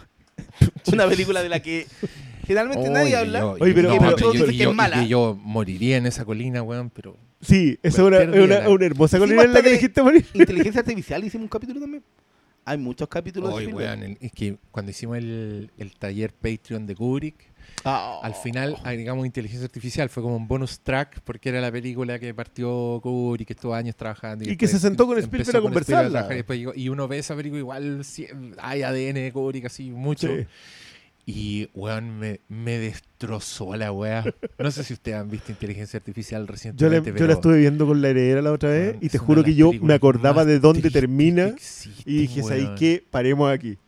Oye, es que, es que es como una tristeza, no es así hachico, no es esa tristeza, No, no, es como no, una tristeza, no, no. weón, de, Humana. alma. Humana. Terrible, Sí. weón. No, a mí me destrozó, no podían hablar de la weá. Es que, mira, yo, yo siento que la conversación, a propósito de, de mucha gente posteando el plano secuencia y diciendo, loco, esto es una obra de arte. Me- a mí me dio, Yo- yo- Loco, a mí te me quedan- gustó que- Te quedan, ¿Has visto ciento- te, películas quedan de ciento- Spielberg? te quedan 130 minutos de, de, de West Side Story De y, West Side to- Story. y toda una filmografía para atrás. Pero me acordé mucho de nuestra conversación del plano Spielberg. Uh, Que- guau, es como- ah, es que, es ese, ese tweet fue como, el, como que se hizo visible, como que el mundo Claro, pero, pero, pero ese es un plano secuencia. Que no es el plano Spielberg. Que, está que, que está, está- yo, No, yo siento, estoy yo creo que es un plano Spielberg. El de O la sea-. El, el es que como tiene coreografía entre medio. eh, No se nota. te- y, no, y como, y como tiene como No, cierta. Puta, eh, ¿cómo decirlo? Tiene, tiene como una dirección, tiene como un, un, un constante seguir personajes, que es lo que, Sí. lo que tiene menos. Es menos claro en las otras películas, porque ahí como que el encuadre. Es, más Spielberg, ¿cachai? Acá igual, como sigue personajes, tiene más sensación de, de, de plano secuencia, pero fíjate todo lo que se detiene en encuadres precisos con personajes po, distintos. los bloqueos de Lo- lo- personajes. lo- ¿cachai? a ver, los bloqueo. De nuevo, yo, es que aquí es donde Bloqueo, yo creo. bloqueo. bloqueo. Aquí es donde yo creo que hemos. Y a mí me encanta porque creo que hemos fallado, pero a la vez. Qué bueno que hayamos fallado porque significa que podemos volver a conversarla. Es que, compañeros, ¿sabes lo que nos, nuestro error en este caso? En no Nuestro haberlo hecho visual. Es conversar de la weá. Porque si Sí, nosotros- yo, puedo hacer, yo puedo hacer todo mi esfuerzo en explicarles el plano de Spielberg, pero si se lo estuviera mostrando, así como, como lo vimos acá, si nos calentamos y poníamos No, escenas de. poníamos escenas de- poníamos de otras escenas de, películas. de- de Crystal Skull, po, weón. Me estáis weón. Crystal Skull tiene Sí, uno así Crystal que Skull es tiene- maravilloso, weón, y que es completamente invisible. Nadie Sí, lo pues, ve. que- es que eso le- yo le trataba de explicar a alguien, me preguntó como por interno, me dijo, a ver, pero el plano Spielberg, ¿qué es lo que es el plano Spielberg? A propósito de nuestras conversaciones. Eh, que no es un, que esto fue algo que tú me dijiste, "Oye, loco, es que alguien hizo en YouTube una cuestión de mostrar el plano Sí. Spielberg. Que es para decir el crédito donde está, donde tiene que estar, no sabemos dónde es, pero está en YouTube, no, digamos. hay crédito, pero le damos crédito. Pero sabemos que Sí, es. es de otro lado. eso Eh, sí. Pero la conversa del plano Spielberg es que no es directamente un plano secuencia, que sí es un plano secuencia, Es pero es invisible. es un plano ininterrumpido que hace un montaje, eh, como por decirlo de alguna forma, tiene montaje en cámara. en cámara. O sea, sea, sí. hace planos que dialogan entre ellos sin cortar la cámara. exacto. Y, y como hace planos, como se detienen en personajes, en encuadres, tú no percibes que, que estáis viendo Que- un solo que plano. estás siguiendo Lo un solo plano. como Y no, y, y- y no es no es como el, el, el, el- el demostrar que es un plano secuencia El- como, el- como de Palma. como, Como- o, o- o como como- o- o como el Scorsese, Cuarón el como que le el pasa ¿cachai? Como Muchachos. que tú cachai oh la wea bacán ¿cachai? Claro. Que no lo Sí, pero, nota- pero el no de nota- Cuarón, el de Cuarón, el de la Guerra de los Mundos. El de Cuarón es el de la Guerra de los Mundos. No, pues distinto. Es que el Cuarón lo hace mucho, pues, no lo hace solo Sí, ahí. pero, pues. pero en Cuarón cuando lo hacen Children of Men, lo hace muchas veces claro, pero ese es en el auto, que es una Pero, maravilla. el po. de, pero el de la Guerra de los Mundos sale del auto. pues. Sí, po, porque, Este y ahí no. hay un, pe- un pegado digital, Sí, pero sigue siendo el plano Spielberg en el sentido de que como que te... Igual También, ese es un plano mira, secuencia. Es que, es que yo creo que eso es lo que los distingue. Yo creo que el, el de Spielberg es uno que se detiene en, en unos perfect shots. Sí. es un plano secuencia más perfect shots. El plano secuencia suele no detenerse, entonces es como un movimiento constante. Y, por eso Y es raro que tengas un solo, una sola imagen. Cuarón es más así, pues. Como Sí. que Cuarón está siguiendo, pum, sigue a uno. Es, es una cámara que se está moviendo porque te quiere mostrar el plano. Ahí- Spielberg no, Spielberg te va a un personaje, pum, hace una pausa, el personaje dice una línea, el cuadro se eleva un poquito y ahora lo importante es la sombra de la weá, pasa a otra weá y se vuelve a los pies y todos esos planos son un one perfect shot detrás de otro y tu cerebro dice muchos perfect shots. Son nunca muchos viste que- Nunca- creo que la- la diferencia entre esa coreografía, lo- o de, Cuarón o de De Palma o de Scorsese. No, no, no, hay no, mucha pero gente es mucho más inst- in- instintivo. Sí. Mientras que Spielberg es un loco, un señor, que viene y hace unos detallados storyboards. Hay, un, hay una toma en donde el loco tiene un mini. eh, un mini gimnasio preparando lo de West Side Story. Y él está mirando por todos lados por dónde va a mover la cámara. Y tiene todo preparado.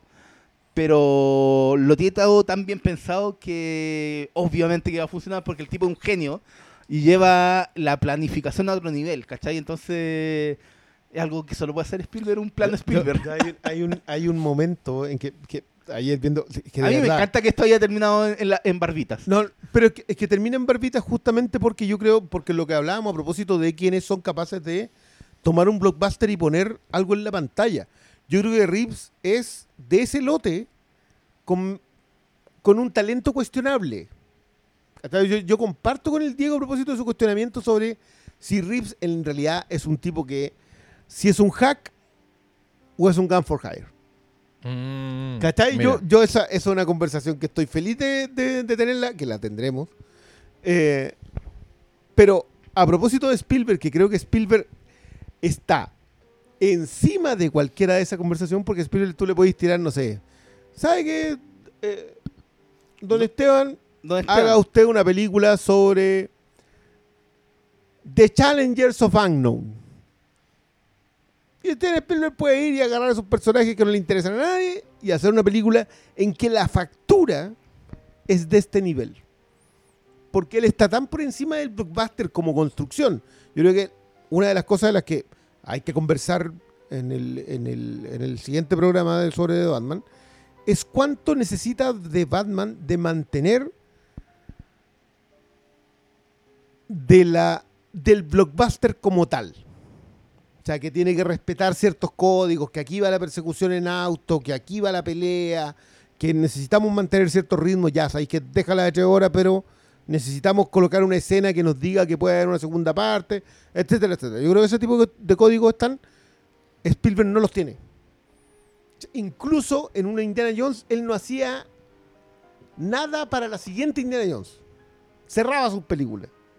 Había, había puesta de sol, ganaba el bueno, se quedaba con la chiquilla. Qué hombre. Pero me pasa a mí, a propósito de los, de los planos, de la forma de narrar. Yo ayer veía en West Side Story y de repente hay planos cortos en que tú decís, eso te costó colgar una cámara en una grúa solamente para que yo sintiera el movimiento del peso que Tony tenía en el momento de la pelea. O sea, a Tony lo levantan y la cámara sigue a Tony y después retrocede para mostrarte a todas las pandillas. Y eso es un plano que debe durar 30 segundos y que debe haber costado un día filmarlo.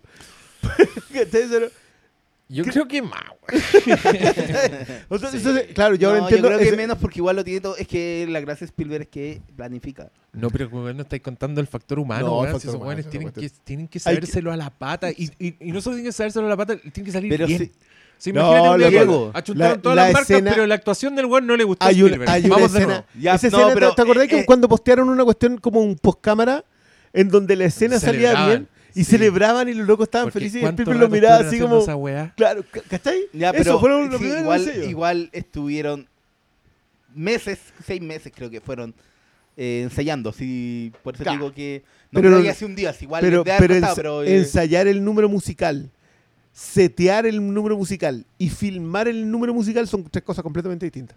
Sí, a lo que yo voy es que a Spielberg le costó mucho menos que a cualquier otro director. Claro, porque, porque ¿sabes qué? Eso- y esa es la otra conversa que yo creo que lamentable que West. Story- sí, que West Side Story no tuviera lo absolutamente improbable que es que una película como esta exista. Porque claro, todo el, el referente obligatorio de la mayoría de la gente era La La Land, porque era oh, el, el- el musical anterior que alcanzó estas cotas. Pero tú ponías una película al lado de la otra acá y... No, es, un- es otra wea. Solo uno se merece el Poetic Cinema. Uno, solo uno solo- se merece el meme de Diego Luna. no, solo uno se merece- el momento. Ah, un manjar. Pero sin, yo lo digo sin, de- sin eh, despreciar lo que hace A mí me gusta la Chazelle. gran. Yo la tengo, yo la tengo en. Simplemente creo que es un muy buen punto de comparación de decir, esta es la diferencia en cuando un cineasta sigue apostando a las estrellas. Yo Spielberg, por muy bueno que sea, no se ha dormido en los laureles. No en esta década, por lo menos. Sea, ¿te acuerdas que en The Post, cuando hablábamos del plano invisible, en The Post, Uh, una escena dentro de una pieza que no tenía ningún sentido de que fuera lo que era? Pero sí, Cristian. Hasta la película, una de las películas que uno dice bajas de Spielberg, Always, No, esa es la más baja. tiene un plano de eso que es que te cagáis. Yo la vi hace el- poco, bueno, la encontré una maravilla. Sí, hoy el día, avión- pero lo comparé con el resto de Spielberg. No sé. No, pero es que yo por eso dije entre comillas es, es baja, ¿cachai? No, no, no, no. Entre al lado comillas, con- baja dentro de Spielberg. Sí, lo que pasa es que no. Que, lo- loco, Lost Hook. World. No, Hook. Hook, Lost World, todas las, las que son los menores. No, no sí. Tintín, si esa, esa cuestión es una demencia. Listo, señores del Flumcast. Se viene nuestro nuevo eh, Spin-off. Ciclo, ciclo spin-off se llama eh, Oh. Spielberitos. Se llama Papi. Papi. El Barbita. Se llama Daddy Oh. Un el Barbas. Un capítulo El por, Planos. por un plano de una película. Tenemos asegurado mil capítulos. Ah, ya, cabros. Creo que estamos. No, ya, ya la vendimos. La vendimos. Hora de, sí, la vendimos. La vendimos con este capítulo. No, esperamos sus. eh, nada, pues esperamos nosotros poner a la venta las entradas y nos vemos ahí en esa conversación que esperamos sea de vuestro agrado. Por mientras tiene tarea, vaya a ver de Batman. Si vieron, si vieron todo lo que quiera también. No, si participaron en, en el de eh, Matrix, que creo que fue el último, Fue ya, conocen al- ya conocen la onda que nos vamos a tirar con todo. Sí, yo, yo tengo mucha fe. Yo de verdad creo que, que lo que anticipamos acá a propósito de qué tipo de conversación va a ser, eh, con reparos, con flores, con, eh, con taladro y piedras calizas, yo creo que esa es una conversa que quiero tener. Así que compraré mi entrada. Ya, cabros. Muchas gracias por escucharnos y nos vemos en el próximo. Buenas noches. Thanks.